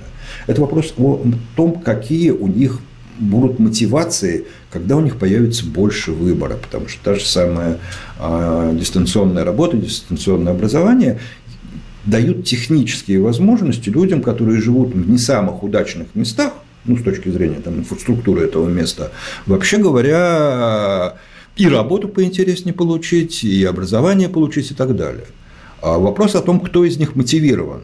Вот вопрос о том, что если у них появляются какие-то деньги, там, неважно, в виде того же самого а, единого дохода, это же проходили на, в Америке на резервациях американских индейцев. Где-то действительно это кончилось тем, где плохо как бы с воспитанием этих индейцев было, кончилось тем, что они спились, а где-то ребята получили высшее образование и очень хорошо, на самом деле, устроились в э, вполне традиционном мире. Слушайте, ага. Поэтому нет, это вопрос про людей. Ага. Вот что произойдет с людьми? А, опираться на современный уровень доходов и говорить поэтому, что нищие будут только нищать, ну, опять же, сошлюсь на прошлое, э, в те времена, когда не было никакого онлайн-образования, на физтех поступали далеко не только москвичи, а поступали ребята из самых захолустных мест, которые, конечно, никакой местной школы не могли подготовиться к физтеху, но была ЗФТШ, заочная физтех-школа. И по обычной почте их тетрадки месяцами шли сначала в Москву, там проверяли, а потом с пометками этих ребят шли обратно, и ребята так поднимали свои знания, и в итоге поступали на физтех. Ну, то есть, это история про то, что мотивация изменить свою жизнь есть везде. Какое количество людей вот этим, этим а, а вариантов становится больше. Какое количество людей этими новыми вариантами воспользуется, а какое предпочтет э, продолжать убивать время, не знаю.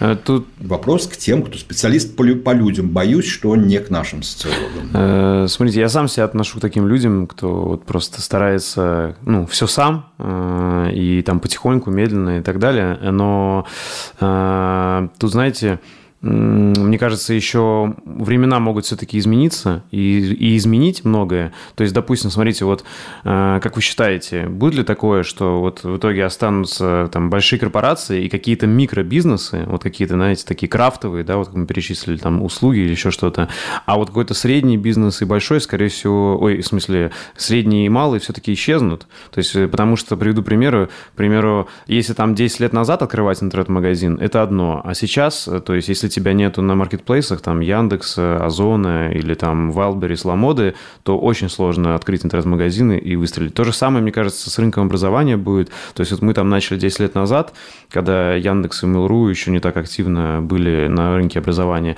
Сейчас мы чувствуем с каждым годом все сложнее, там цена клиента все дороже и так далее. То есть Слушай, но ну, же, ответ... Да, это же, скорее мы всего... Не, мы не знаем. Ага, да, да. Мы не, мы не знаем, но мы прекрасно понимаем, что а, и до всяких информационных технологий были области, в которых, если не олигополия, то очень э, немногочисленная группа игроков э, эту область определяла. Ну, например, банки. Угу. Ну, не бывает малого банковского бизнеса. Ну, то есть, он был у нас там в 90-е, и вот теперь их прибивают последовательно. Во всем мире тоже не существует десятки тысяч малых банков. Ну, кому они нахрен нужны? Или взять, опять же, автопроизводителей. Ну, не бывает у тебя в стране 100 автокомпаний. 100 автопроизводителей.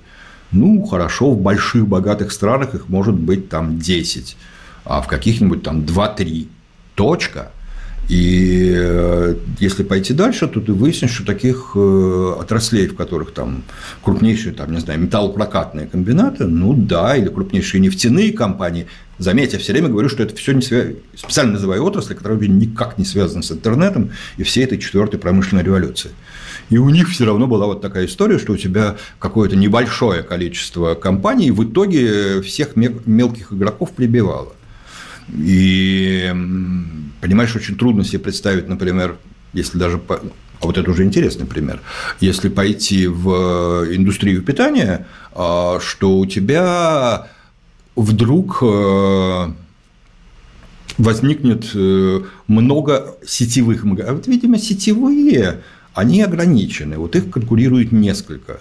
Но при этом наличие Макдональдса ни разу не убивает э, кучу маленьких кафешек у дома, потому что у Макдональдса есть свои понятные ограничения. И вот здесь как раз возникает вот в этой отрасли ситуация, которая, опять же, довольно устойчива, когда у тебя малый бизнес, который при этом не претендует стать еще одним сетевым, у него нет шансов но который поддерживает там максимум там, небольшую сетку, ну не знаю, новиковских ресторанов, или вообще имеет одну конкретную кафешку дома, вот такой, просто нам нравится кормить людей, которые живут с нами в одной деревне. Или там, чтобы у нас вот в квартале собирались друзья, и, и у нас тут пили пиво.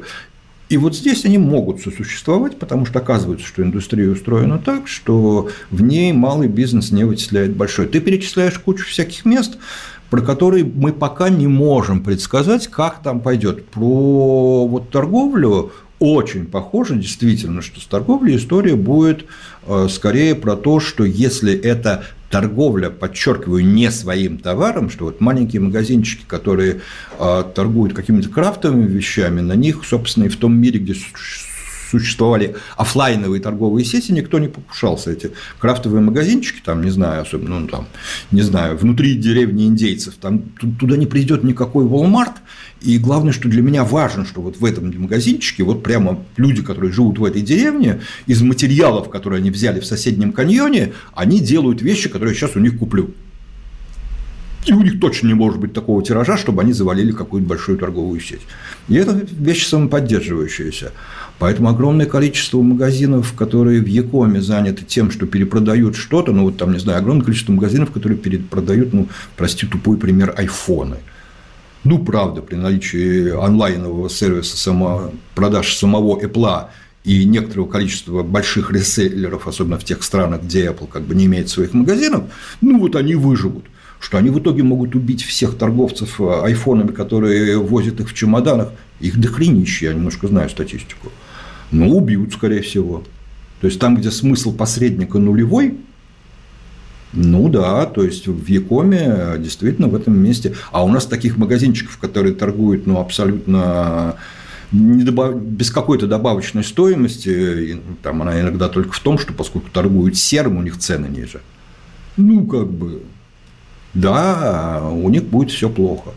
С образованием тоже будет история, что каким-то вещам, э, наверное, базовым которые универсальные учить э, можно в большой корпорации, если это какие-то уникальные скиллы, авторская методика и человек, который, на, которому идут как к личности на его курс, то ему трудно, так же, как э, мишленовскому ресторану, встроиться в Макдональдс. Да, я тоже к такому же выводу пришел, что да, вот там, то есть какие-то уже более, э, знаете, там, то, на что обычно корпорациям нет времени, типа там какая-то забота, индивидуальный подход, забота, индивидуальный подход, э, или какие-то там индивидуальные методы, да, вот за счет и, этого только, да.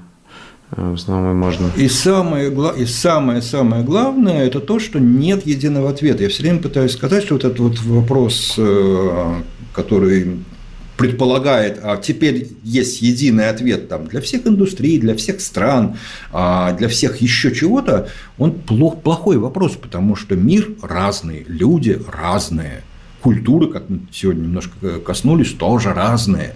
И поэтому вот убьет ли всех, э, больш... убьют ли всех большие эти корпорации, маленькие якомовские магазинчики э, убьют. Э, а вот убьют ли они тот же самый эти и вообще, да, они могут все затащить на маркетплейсы, но при этом они не убьют малых производителей. Угу. Да, общий тренд, он давно известен, что посредникам быть плохо – вот цифровая экономика вообще нужду в посреднике сильно устраняет. Если твоя единственная функция в том, что ты вот купил напрямую у производителя, которому лень держать свою сеть, и дальше просто продаешь, ну вот слушай, просто продавать э, производителю проще на маркетплейсе, чем у тебя, и спокойнее для покупателя. Ну и мне этот тренд тоже нравится, на самом деле, я считаю, это нормально абсолютно, да. То есть ты лучше либо производи, да, либо делай что-то э, вот именно сам. Короче, в принципе, мне кажется, это справедливо, то есть ты сам должен быть полезным, э, то есть потому что иногда зачастую не все посредники да. полезны, да, то есть если что-то можно да. выполнить без посредника, то лучше это делать без посредника.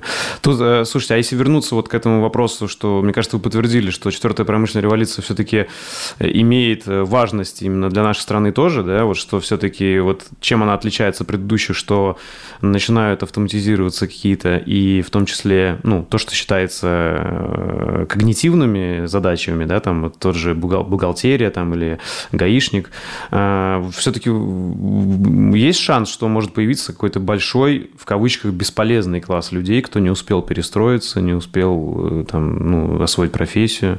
Вы считаете, вообще об этом надо беспокоиться, говорить? Или люди должны расслабиться и такие довериться, ой, умные люди для нас придумают какую-нибудь работу, и мы найдем?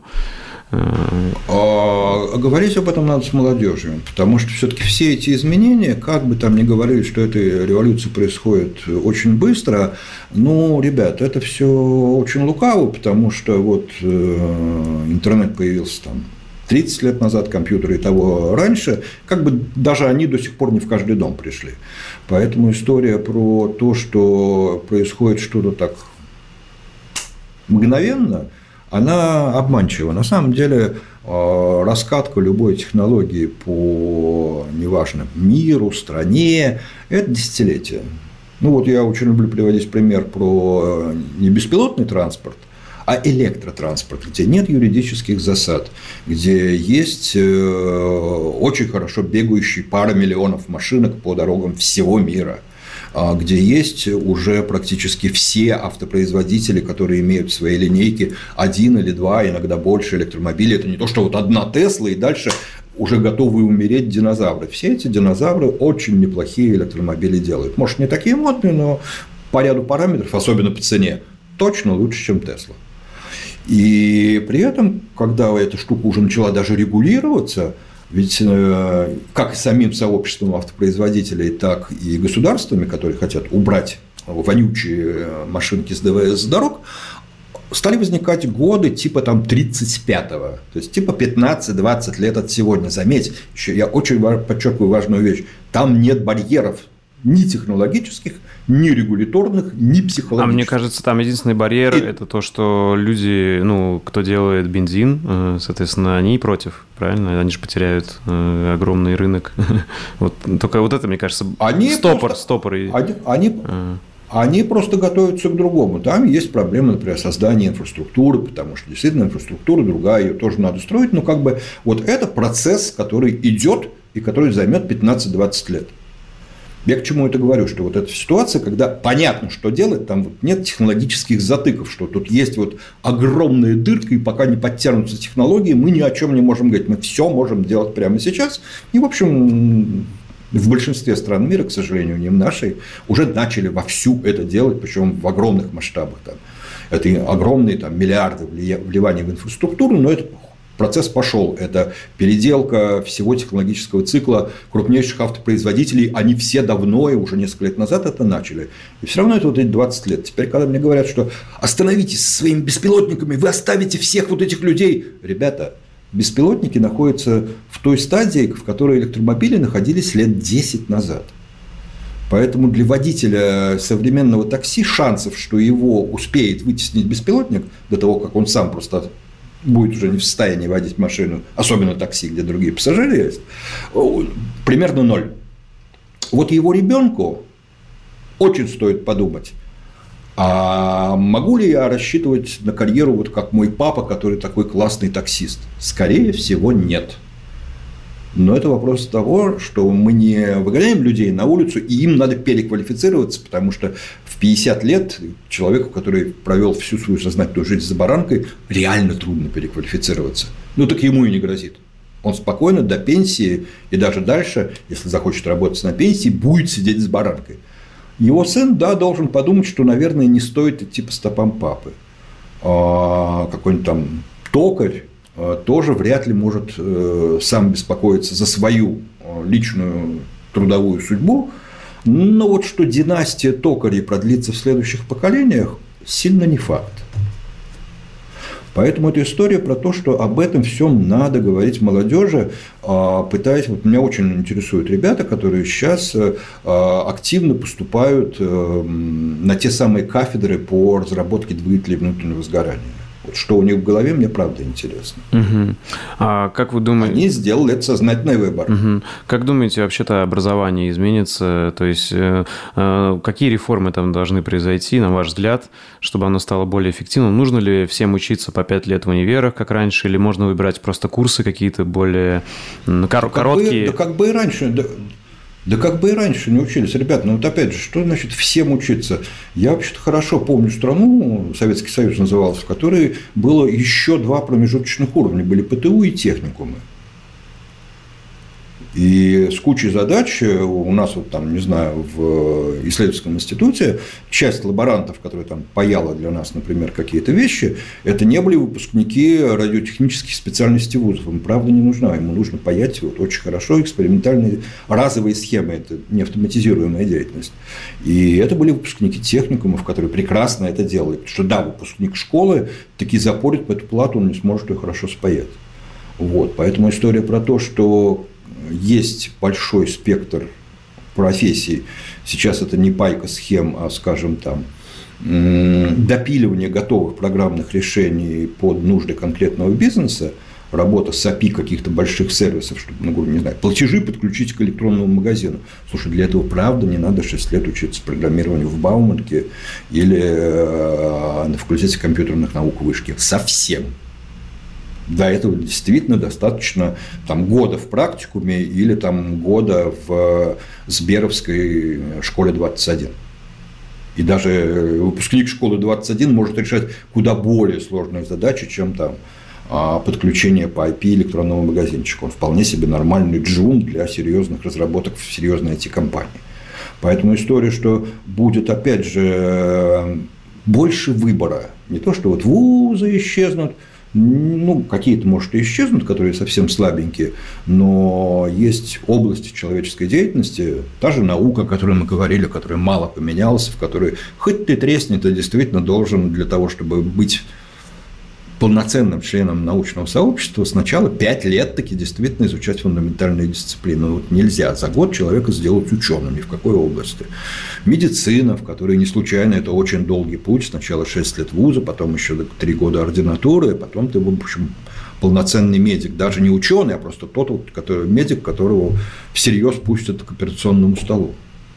И это ровно так. Вот, прости, я думаю, ни один нормальный человек не ляжет э, на операционный стол кому-то, кто в онлайне изучал хирургию 6 месяцев. Конечно. Ну, ну, ну, Тут мы больше говорим вот про инженерные вопросы. Вы же наверняка знаете эту проблему, что вот многие ребята, э, там, мне кажется, вот если взять парней именно, большинство пошли учиться на инженеров там разных видов и вышли потом и благополучно поняли, что надо заниматься чем-то другим. Вот я сам такой, я учился на инженера, я поработал на заводе инженером. В принципе, можно сказать, что я мог бы и продолжить, там были неплохие зарплаты, сразу там, тем более для человека, кто после студенчества стал работать сразу инженером.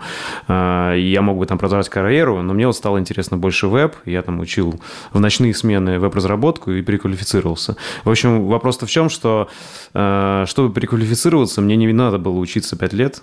То есть я вот тогда учился там по англоязычным урокам и так далее. То есть, в общем, суть такая, что э, многим людям и многие вот такие вузы, которые выпускают инженеров с устаревшим знанием, э, вот такие вузы, наверное, и должны как раз-таки либо закрыться, либо измениться, потому что вот... Э, да, да, конечно, угу. да, конечно, но это не означает, что должны закрыться все. Конечно, да, конечно. Да, не все. А, огромное количество вузов э, не выпускало инженеров таких, которые могли себя потом найти. С другой стороны, если посмотреть сейчас на промышленные компании, там, не знаю, у меня там довольно много разговоров на тему был, например, с «Газпром нефтью», там с ними э, делаем один большой учебный курс, поэтому там внутри немножко бывал.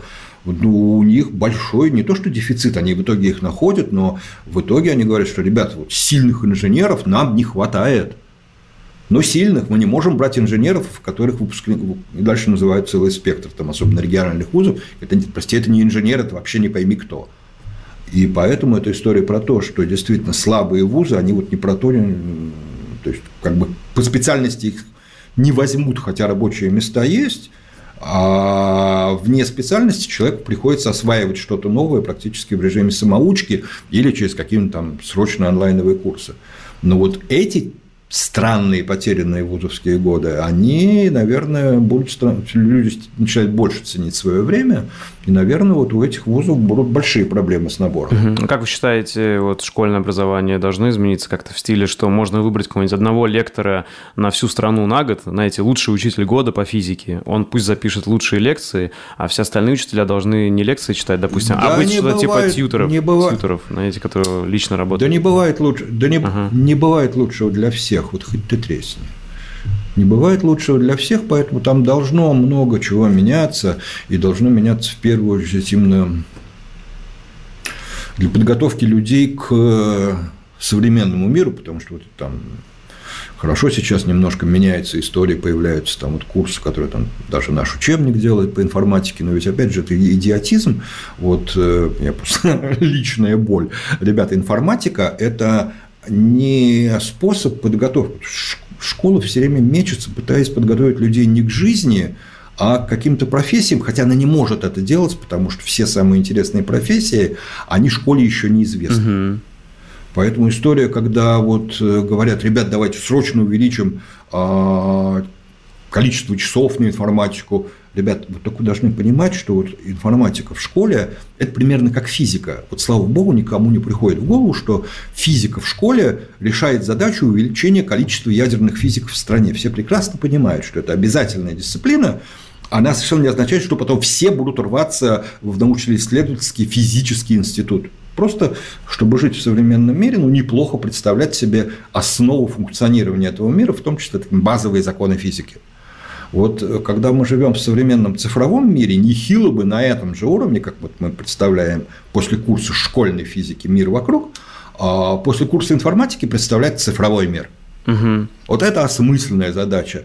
Школа в этом смысле действительно должна перестать играть в профессиональную подготовку и профессиональную ориентацию. В школе это сложно делать, она не умеет работать индивидуально, она ну, просто в силу того, что это очень традиционный институт, не имеет внутри компетенций, вот, связанных с какими-то специальностями, профессиями будущего, и не умеет работать персонализированно. Поэтому со школой это действительно должна быть какая-то история, на мой взгляд, которая больше готовит людей к окружающему миру и скорее рассказывает им про то, что э, не строй сейчас не так, как сейчас ты должен выбрать профессию, должен выбрать там свою траекторию, жизненный путь. Да нет же. Ты должен выбрать направление, в котором ты хочешь сначала пойти поизучать, как оно там устроено. Угу и быть готовым к тому, что твой жизненный путь непредсказуем, потому что на нем возникнут такие повороты, которых сейчас просто нет. И тебе предстоит решать на этой вдруг возникшей развилке, хочу ли я на нее повернуть.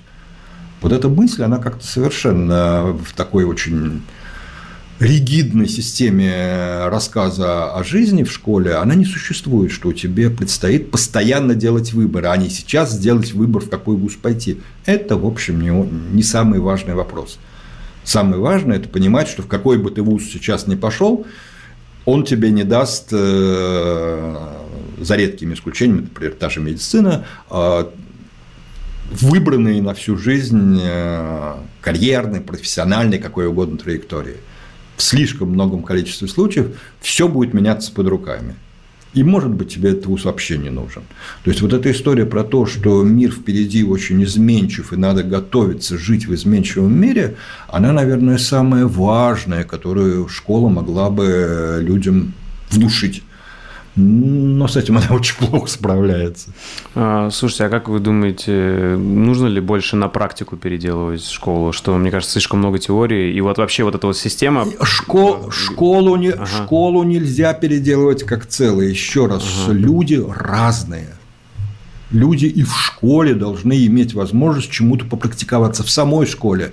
Или вот тут возможно привлечение каких-то там онлайновых курсов или каких-то кружкового движения. Огромное сейчас движение ровно на эту тему развивается в стране. Это кружки, которые могут быть при школе, могут быть при каких-то внешних организациях вокруг, потому что не все можно сделать в онлайне, вообще говоря. Вот э, все эти вещи, которые дальше позволяют людям кому-то интереснее навыки, вот там нарабатывать навыки, там, не знаю, Яндекс лицей какой-нибудь, или там навык, не знаю, хорового пения, человек вот правда хочет петь. Ну и пускай себе нарабатывает эти навыки. Школа, она все-таки должна давать вот знания более-менее нужные всем, вот типа знаний про окружающий мир – но окружающий мир на сегодня – это не только окружающая нас литература и вот физический мир, в котором предметы падают, электричество питает наши приборы и так далее. Вот кроме этого, в мире есть огромное количество других вещей новых, которые вообще в школе никак не отражены. Ну да, та же самая цифровая… как-то знакомить с ними. Цифровая какая-нибудь гигиена там и так далее. Там, цифровая… Да, да, да. Вот вот это вот та часть информатики, которая очень важна. Вот это цифровая гигиена и, там, не знаю, психологическая гигиена, общение. Если бы об этом людям отдельно говорили, причем не в рамках того, что вот ты в сети должен быть э, вежлив угу. и никого не троллить. Но как бы это же история про то, что отролить во внешнем мире ну, просто опаснее могут в морду дать. Но вообще так же плохо. Угу. Даже если ты такой бугай, что тебе в морду не дадут. Поэтому история про то, что вот есть еще какая-то там этика межчеловеческого общения, а она тоже, наверное, очень важна. И действительно, мы все время говорим про то, что ах, soft skills, ах, их не хватает, ах, давайте курсы по soft skills. Но это, казалось бы, та вещь, которую в первую очередь надо развивать в школе, потому что Согласен. чем раньше с этими самыми soft skills и вообще межчеловеческой коммуникацией ты разберешься и привыкнешь ее делать ну, а, экологичной, вот, тем лучше. Согласен. А тогда вообще есть ли какие-то, в принципе, этические или философские вопросы, связанные с технологиями, которые вы считаете важными? Либо это единственное... Нет, потому что они ага. не связаны с технологией. Угу. Вот это самая критическая история. Технологии, этические вопросы, которые я считаю важными.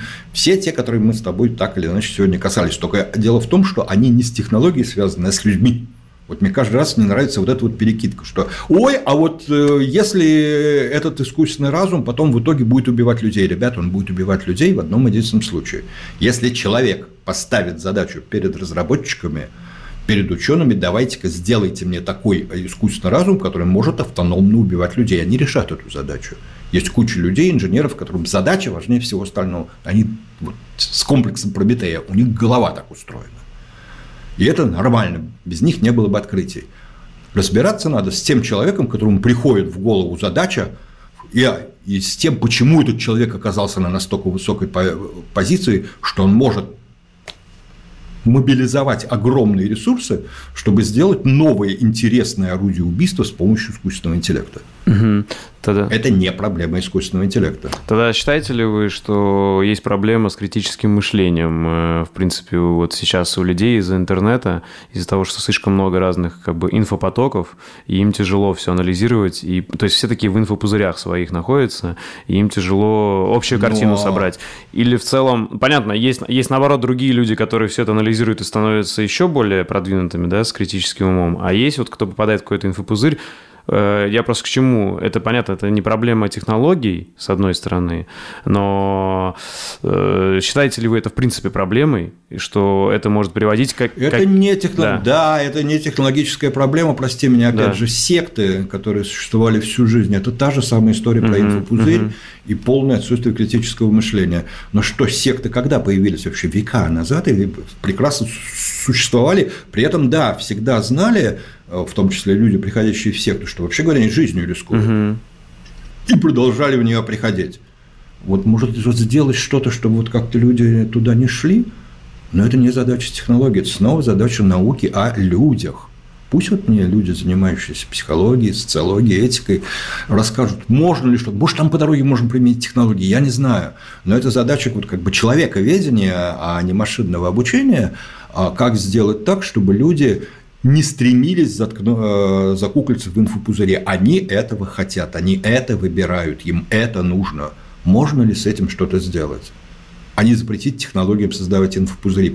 Это борьба с ветряной мельницей. Если человек хочет быть в инфопузыре, он в нем окажется. Угу поскольку он всегда находил способ в нем оказаться, когда никаких информационных технологий не было. Тогда считаете ли вы, что должно развиваться вот в теме персональных данных, благодаря которым какие-то инфопузыри происходят, да, то есть там человек попадает в YouTube в определенный инфопузырь, потому что его персональные данные анализируются, ему выдаются алгоритмами то, что ему интересно, да, он хочет там смотреть про политику какого-то конкретного политика, ему будет все это выдавать, и он будет видеть, что вот вокруг него только вот все мысли, все видео об этом. Вот можно ли причем это сейчас э, вопрос... Какая... А... Нет, нельзя. Да. Еще, еще раз. Ага. Э, это свойство человека. В тот момент, когда ты начинаешь ему рекомендовать в рекомендационную ленту, подсовывать что-то неинтересное, он либо уходит на другой сервис, либо отписывается. Людям не хочется и неприятно смотреть точку зрения, которая их не подтверждает.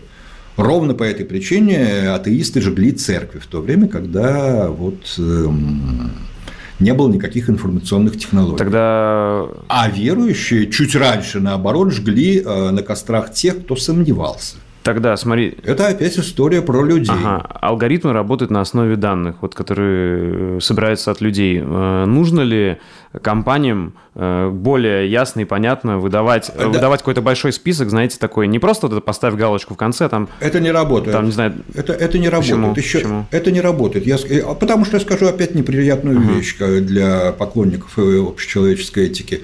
Алгоритмы подчеркивают в человеке человеческое. Очень многое из этого человеческого вам не нравится. Ну, простите, да, сделайте так, чтобы люди изменились. Окей, нет, я тут по-другому, смотрите, это все согласен, а, но если, допустим, при регистрации в YouTube мне будет выпадаться э, ясное понятное краткое окно, там, с десятью галочками, хочу отдавать вот такие данные, такие-такие, а такие не хочу, это же нормально, это ничего сложного, мне кажется, почему бы так не сделать? И там в том же Яндексе, да, там типа вот, вот тут три галочки поставил, вот это хочу отдавать, и пусть анализирует это, а вот это не хочу, такие данные. А ответ, тут ответ очень простой. В итоге кто-то найдет, это означает, что начнется отток с этого сервиса, потому что на нем не так залипательно сидеть. И кто-то найдет другую формулировку галочек, чисто психологической манипуляции, чтобы сделать ленту, которую хочется видеть этому человеку. Прости меня, вот э, никто не продвигает нигде порнуху. Более того, на, на бесплатных сервисах, массовых сервисах она везде запрещена. При этом количество просмотров порнухи никуда не девается. И стремление людей ее смотреть, вот просто пример того, что человечество пытается запретить, как-то сделать неэтичным, неправильным, прости, ну не работает. Вот точно так же это будет и с любыми другими взглядами. Если сейчас людям, которые а, придерживаются любой из теорий заговора, 10 раз предложишь поставить за галочки, для того он просто будет выбирать место, ну, в конце концов, отдельный сайт без рекомендаций, где ему будут рассказывать про теории заговора. Ему это нужно. Угу а не критическое мышление. Э, ну, то есть, а как-то а воспитанием людей в этом критическом мышлении это задача не вот этих бизнесов, не сервисов, а вот как раз-таки школы, образования. Нет, вот чтобы... нет, нет. Это, э, это, это, опять же угу. тот самый совок. Ребята, у нас фильмы должны быть соцреализм. Это фильмы, книги, художественные произведения, которые только про вот великолепие человека труда. Проблем нет хорошего капитализма нет. Вообще вот мы прославляем человека труда. Это, как мы знаем, когда потом все это развалилось, насколько высокоморальных людей изготовило. Ни хрена не работало. А есть ли, в принципе, какие-то вообще-то персональные данные, которые вы считаете нельзя анализировать в человеке? Или в целом вот мы все идем к тотальной открытости, и это нормально, и вы этого не боитесь? Ой, слушай, ну это очень сильно, очень сильно зависит ага. от ситуации. Даже сейчас, в общем, большинство компаний э, старается не анализировать данные, ну вот компании, которые живут, так скажем, компании, которые живут по рекламной модели, э, стараются не анализировать данные о состоянии здоровья. С одной стороны, рекламодатели об этом страшно мечтают, с другой стороны, ну, даже вот тот самый простой циничный бизнес-расчет показывает, что в тот момент, когда а, человек, э, ну, не знаю, ищет что-то, связанное с его заболеванием, которое он не очень афиширует среди членов семьи, а потом они вместе сидят, садятся что-то просматривать, и идет сплошная реклама средств от этой болезни, и жена спрашивает, так, дорогой, а, а что ты искал последнее время? Угу. И все. Ну и в этот момент ты теряешь, теряешь пользователя, а фармкомпания ничего не приобретает. Вот, поэтому из такого даже циничного расчета а, использовать э, информацию о состоянии здоровья в сегодняшней ситуации, когда, ну, правда, как, как бы мы ни говорили о персональном девайсе типа смартфона, столько ситуаций, когда ты свой экран кому-то показываешь ну, в нормальной жизни, я уж не говорю там про а, десктоп, который очень часто один на всю семью, что любая история про анализирование данных персональных в рекламных целях э, должна избегать всех вот таких сенситив ситуаций, когда человеку это может быть чертовски неприятно. Но подчеркиваю про рекламную модель, потому что это ни разу не означает, что если человек, например, особенно человек чем-то больной, э, носит там устройства, которые собирают различную информацию, он добровольно одел себе их на руки, а еще даже что-то, может быть, дополнительно регистрирует, и это анализируется каким-то софтом, который общается только, скажем, с э, врачом, Это прекрасно, есть... это во многих случаях позволяет действительно предотвратить большие проблемы, включая... Ага, то есть э, в том же Яндексе есть какие-то параметры, которые специально исключаются из анализа, да? То есть типа вот как... Э, да, да, да, да.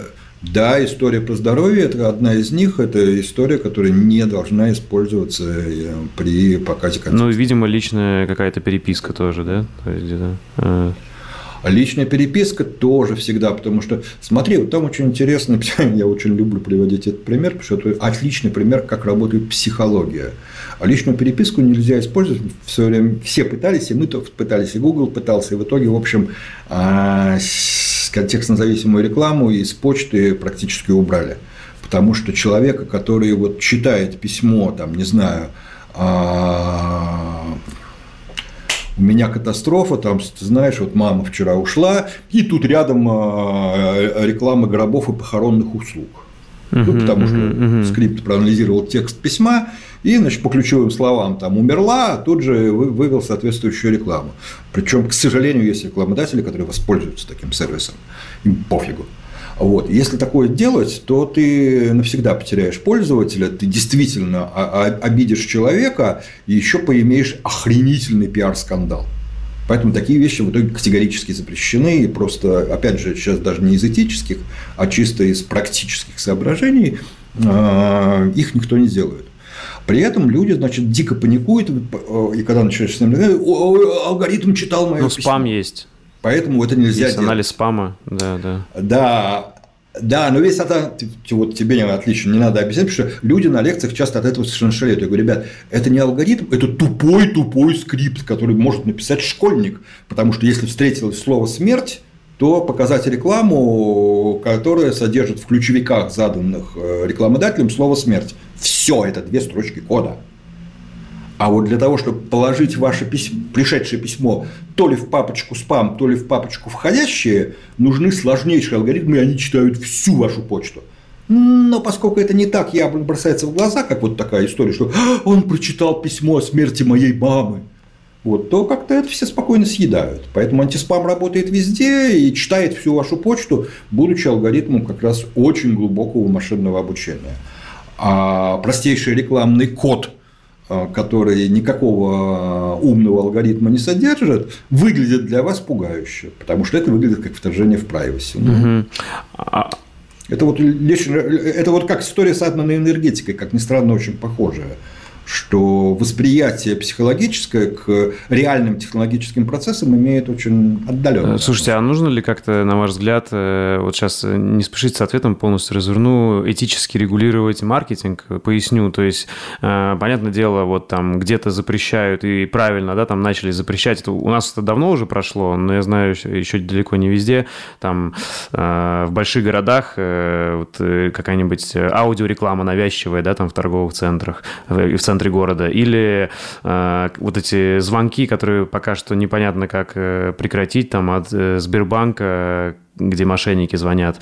А вот может ли в купе с нейромаркетингом, э, мне кажется, это уже близко, а может уже есть, э, интернет-маркетинг маркетинг развиться до такой степени, что Э, будут уже создаваться не то, что ну, человеку релевантная реклама выпадает, а у него будет постепенно создаваться желание благодаря как, ну, то есть маркетингу, что ему захочется купить, и он, может быть, сам не будет понимать, почему он, но он этого захочет и купит. Как вы считаете, это близко к этому? И возможно ли это? И нужно ли это как-то регулировать или нет? Ну, то есть, смотри, вообще говоря, вот тут это абсолютный пример а, того, что я говорил про автомобили и регулирование, возникшее в связи uh-huh. с автомобилями. Вот э, в прошлом, например, Советского Союза не было рекламы практически как класс и не было никакого ее регулирования. Сейчас, поскольку реклама стала большой индустрией и влияет на каждого, у нас есть закон о рекламе, и в свое время долго как раз э, старались э, доказать и доказали э, законодателям, что не надо принимать закон об интернет-маркетинге, потому что это будет узкая отсталая штука, потому что завтра появится мобильный маркетинг, вы что будете теперь закон о мобильном маркетинге, а потом появится что-то в очках виртуальной реальности, и все скажут, ребят, это не не интернет и не мобильный, это очки, там можно все, но поэтому это бред. Маркетинговая коммуникация, рекламная коммуникация должна регулироваться просто как коммуникация. Поэтому закон о рекламе, конечно, может дополняться какими-то отдельными статьями, если вдруг возникает история про то, что реализуется только в новой технологии, до этого просто никому в голову не приходило, но куча базовых всяких вещей о том, что она не может обманывать, о том, что в ней не может сообщаться заведомо недостоверные сведения, совершенно неважно. Они написаны, напечатаны просто старинным типографским способом или появились в сложной интерактивной рекламе. Поэтому история про то, что, например, реклама потребовала отдельного регулирования со стороны э, общества, потому что эти законы издает государство, но по запросу общества, действительно, вот запрос общества, у, разберитесь с этим враньем, который на меня со всех стен. И разобрались. Приняли закон о рекламе. Периодически его модифицируют, потому что в рекламе возникают ситуации, которые на момент написания закона были технологически недостижимы. И поэтому то же самое, на самом деле, то, что ты рассказываешь, это почти все рекламная коммуникация. Поэтому почти все это сидит в э, законе о рекламе. Может ли сложиться так, что появятся вещи, которые формально в рекламу не попадают, но являются маркетинговой коммуникацией, и не надо ли будет этот закон расширить и назвать его закон о маркетинговой коммуникации, включая рекламу? Вполне возможно. Понял. Но это тот, тот случай, как раз, когда это, э, с этой задачей начали справляться еще до появления интернета, просто в тот момент, когда появилась разухабистая реклама, содержащая кучу вранья. Угу.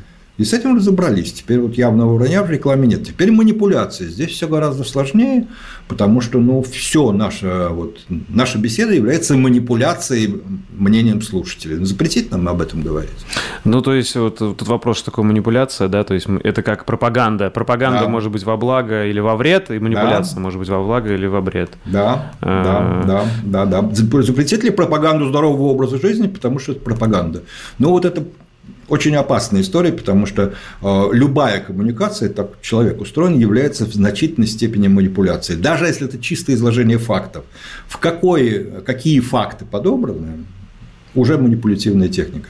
Мне особенно легко на эту тему говорить, потому что вот э, как не смешно, но половина того, что сейчас э, называют «а, достижение современной технологии», «а, какая пропаганда», ребят, я, поскольку вот в Советском Союзе жил, и там были свои правила игры для того, чтобы иметь возможность руководить исследовательской группой, группой в крупном исследовательском институте, я должен был закончить вечерний институт марксизма-ленинизма. У меня там два семестра было теории и практики пропаганды. Вот поверьте, все, что я наблюдаю сейчас вокруг, и такое возбуждение, ребята, это все в советской пропаганде было на уровне учебника. Угу. Ну, то есть, я правильно понимаю, вы считаете это в том, причем, причем очень, очень классно, там был вот базовый принцип, они просто прекрасно звучат, что в хорошей пропаганде не должно быть вранья вообще. Хорошая пропаганда – это тщательно отобранные факты, поданные в нужный момент, с нужной интонацией и в необходимом контексте. Это просто определение хорошей пропаганды. Поэтому, когда мне говорят, что ой, дипфейки, ребят, дипфейки для ленивых – вместо того, чтобы найти факт, правильно его подать в нужном контексте, вы теперь пытаетесь сделать дипфейк. Ну, ленитесь, потому что хорошая пропаганда работает вот ровно так, как я только что писал фразы из курса лекций советской угу. пропаганды. То есть я правильно понимаю, э, вы считаете, что как-то это регулироваться будет манипуляции в интернете, и это надо делать, обсуждать, но как, пока непонятно? Манипуляции нет, ты не можешь, ты не можешь определить, что есть манипуляция, потому что любая коммуникация, ты не можешь прийти вообще в интернете общаться. Вредоносная манипуляция. Лю- вредоносная любой... манипуляция, так правильно будет сказать? Э, что значит, вредо... что значит вредоносная? Ты вот здесь... Мошеннической, сильно... мошеннической, да, так. А. Мошенничество, да, мошенничество – это то, что определено в Уголовном кодексе, заметьте, кодифицированная вещь.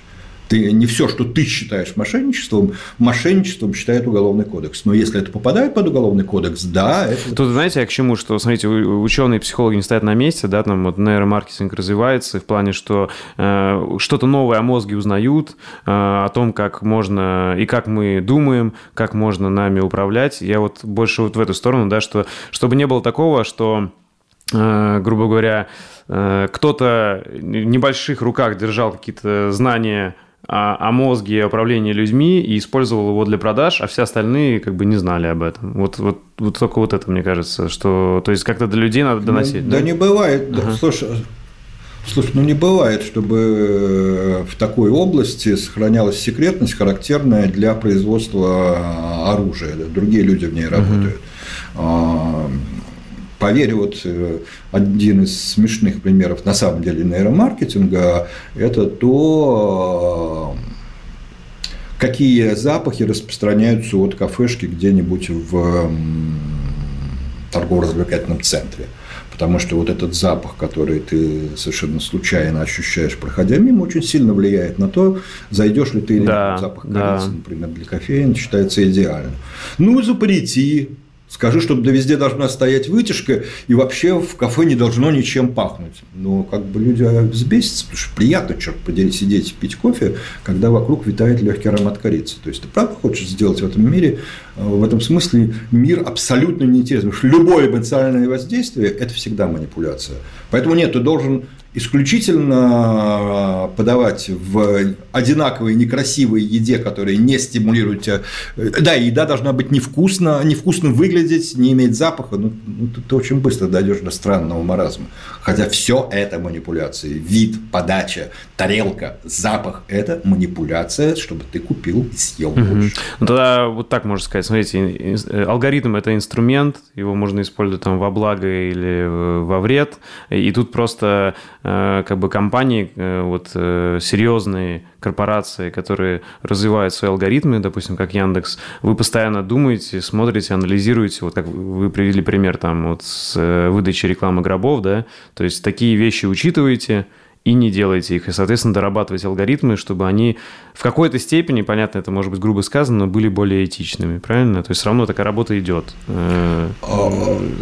В какой-то степени да, но представление об этичности, вот опять же, смотри, это история, которая таки должна быть кодифицирована.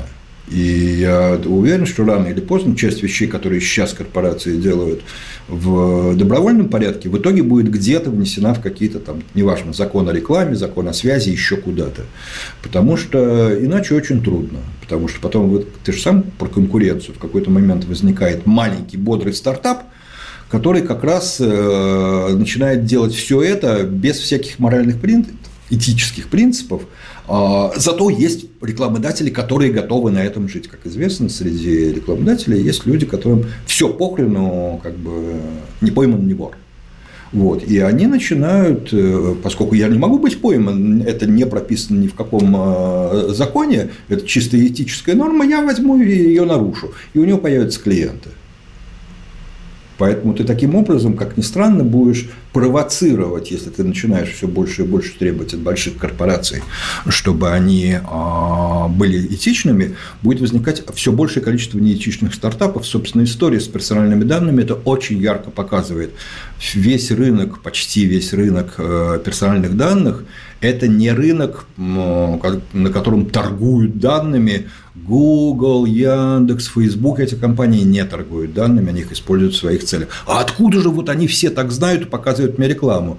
Ну, потому что в какой-то бесплатной игрушке на самом деле зашит код, который про тебя и ты дал случайно, ну не случайно, просто потому что невнимательно смотрел на галочки, разрешение мониторить твою активность, и это при... Э, это же бесплатная игрушка, как классно. Да, но она монетизируется тем, что она продает на сером рынке э, маленьких рекламных стартапов информацию о тебе. На самом деле все истории про защиту персональной информации, они вот против этих маленьких стартапов и небольших корпораций, если внимательно посмотреть.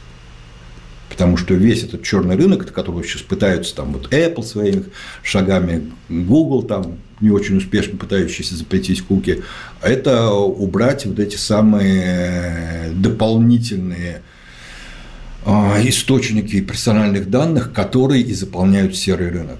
Потому что, не, еще раз, ни одна из больших корпораций, можно спорить с тем, как они сами это используют, тот же Facebook, и там есть огромное количество правильных вопросов. Но надо понимать, что серый рынок данных вообще не про большие корпорации, это их важный секрет, дико охраняемый, а в то же время маленькие стартапчики живут на том, что они тихо доят так что тебе не видно эти данные, а потом их перепродают. Тот самый малый бизнес, который так хочется тебе защитить. Не, ну как бы я бы не стал, наверное, потому что я вот сам с этим не знаком. Я себя к такому малому бизнесу не отношу, который вы привели пример. Но я как бы верю вам, что такие есть люди, и кто так делает. Ну, это да. просто очень важная история. Ну, это просто очень важная история. В тот момент, когда ты а, ограничиваешь вот какими-то жесткими внешними этическими правилами действия больших корпораций, ребята, вы слишком большие, чтобы позволять себе так себя вести, немедленно... А потребности у людей есть. Вот мы снова возвращаемся к тому, а потребность купить данные и использовать их для гнусной рекламы или шантажа, или еще чего-нибудь, а потребность такая есть. И эту потребность немедленно реализует какой-нибудь столь же беспринципный стартап. А как вы считаете, вот за какими профессиями будущее на ближайшие 30 лет? А, вот куда бы вы сами пошли учиться, если бы вам было сейчас 16-17 лет? Понятно, что наверняка появится профессия, которым еще даже названия нет. И, может быть, можно так и сказать, что вот, вот такая штука, я не знаю, как ее назвать, но туда бы я пошел. Ну, ты знаешь, я вот очень странный. Я думаю, что поскольку у меня еще там в детстве тоже были колебания между биологией и физикой, мне казалось, что в итоге, может быть, это будет биофизика, а потом меня утянула чистая физика, вот когда я выбирал свои там а, научные интересы. Сейчас, ну, ну, в итоге потом мне эта физика пригодилась. Там куча вещей, которые я делал в маркетинге, особенно когда только начинал им заниматься, были основаны на том, а, что мне дала экспериментальная физика, как минимум с точки зрения методологии и инструментария работы с данными. А сейчас я бы, наверное, начал с того, не для того, чтобы выбрать себе постоянную карьеру, а для того, чтобы правильный коктейль знаний получить, я бы, наверное, куда-нибудь в биоинформатику бы пошел поучиться.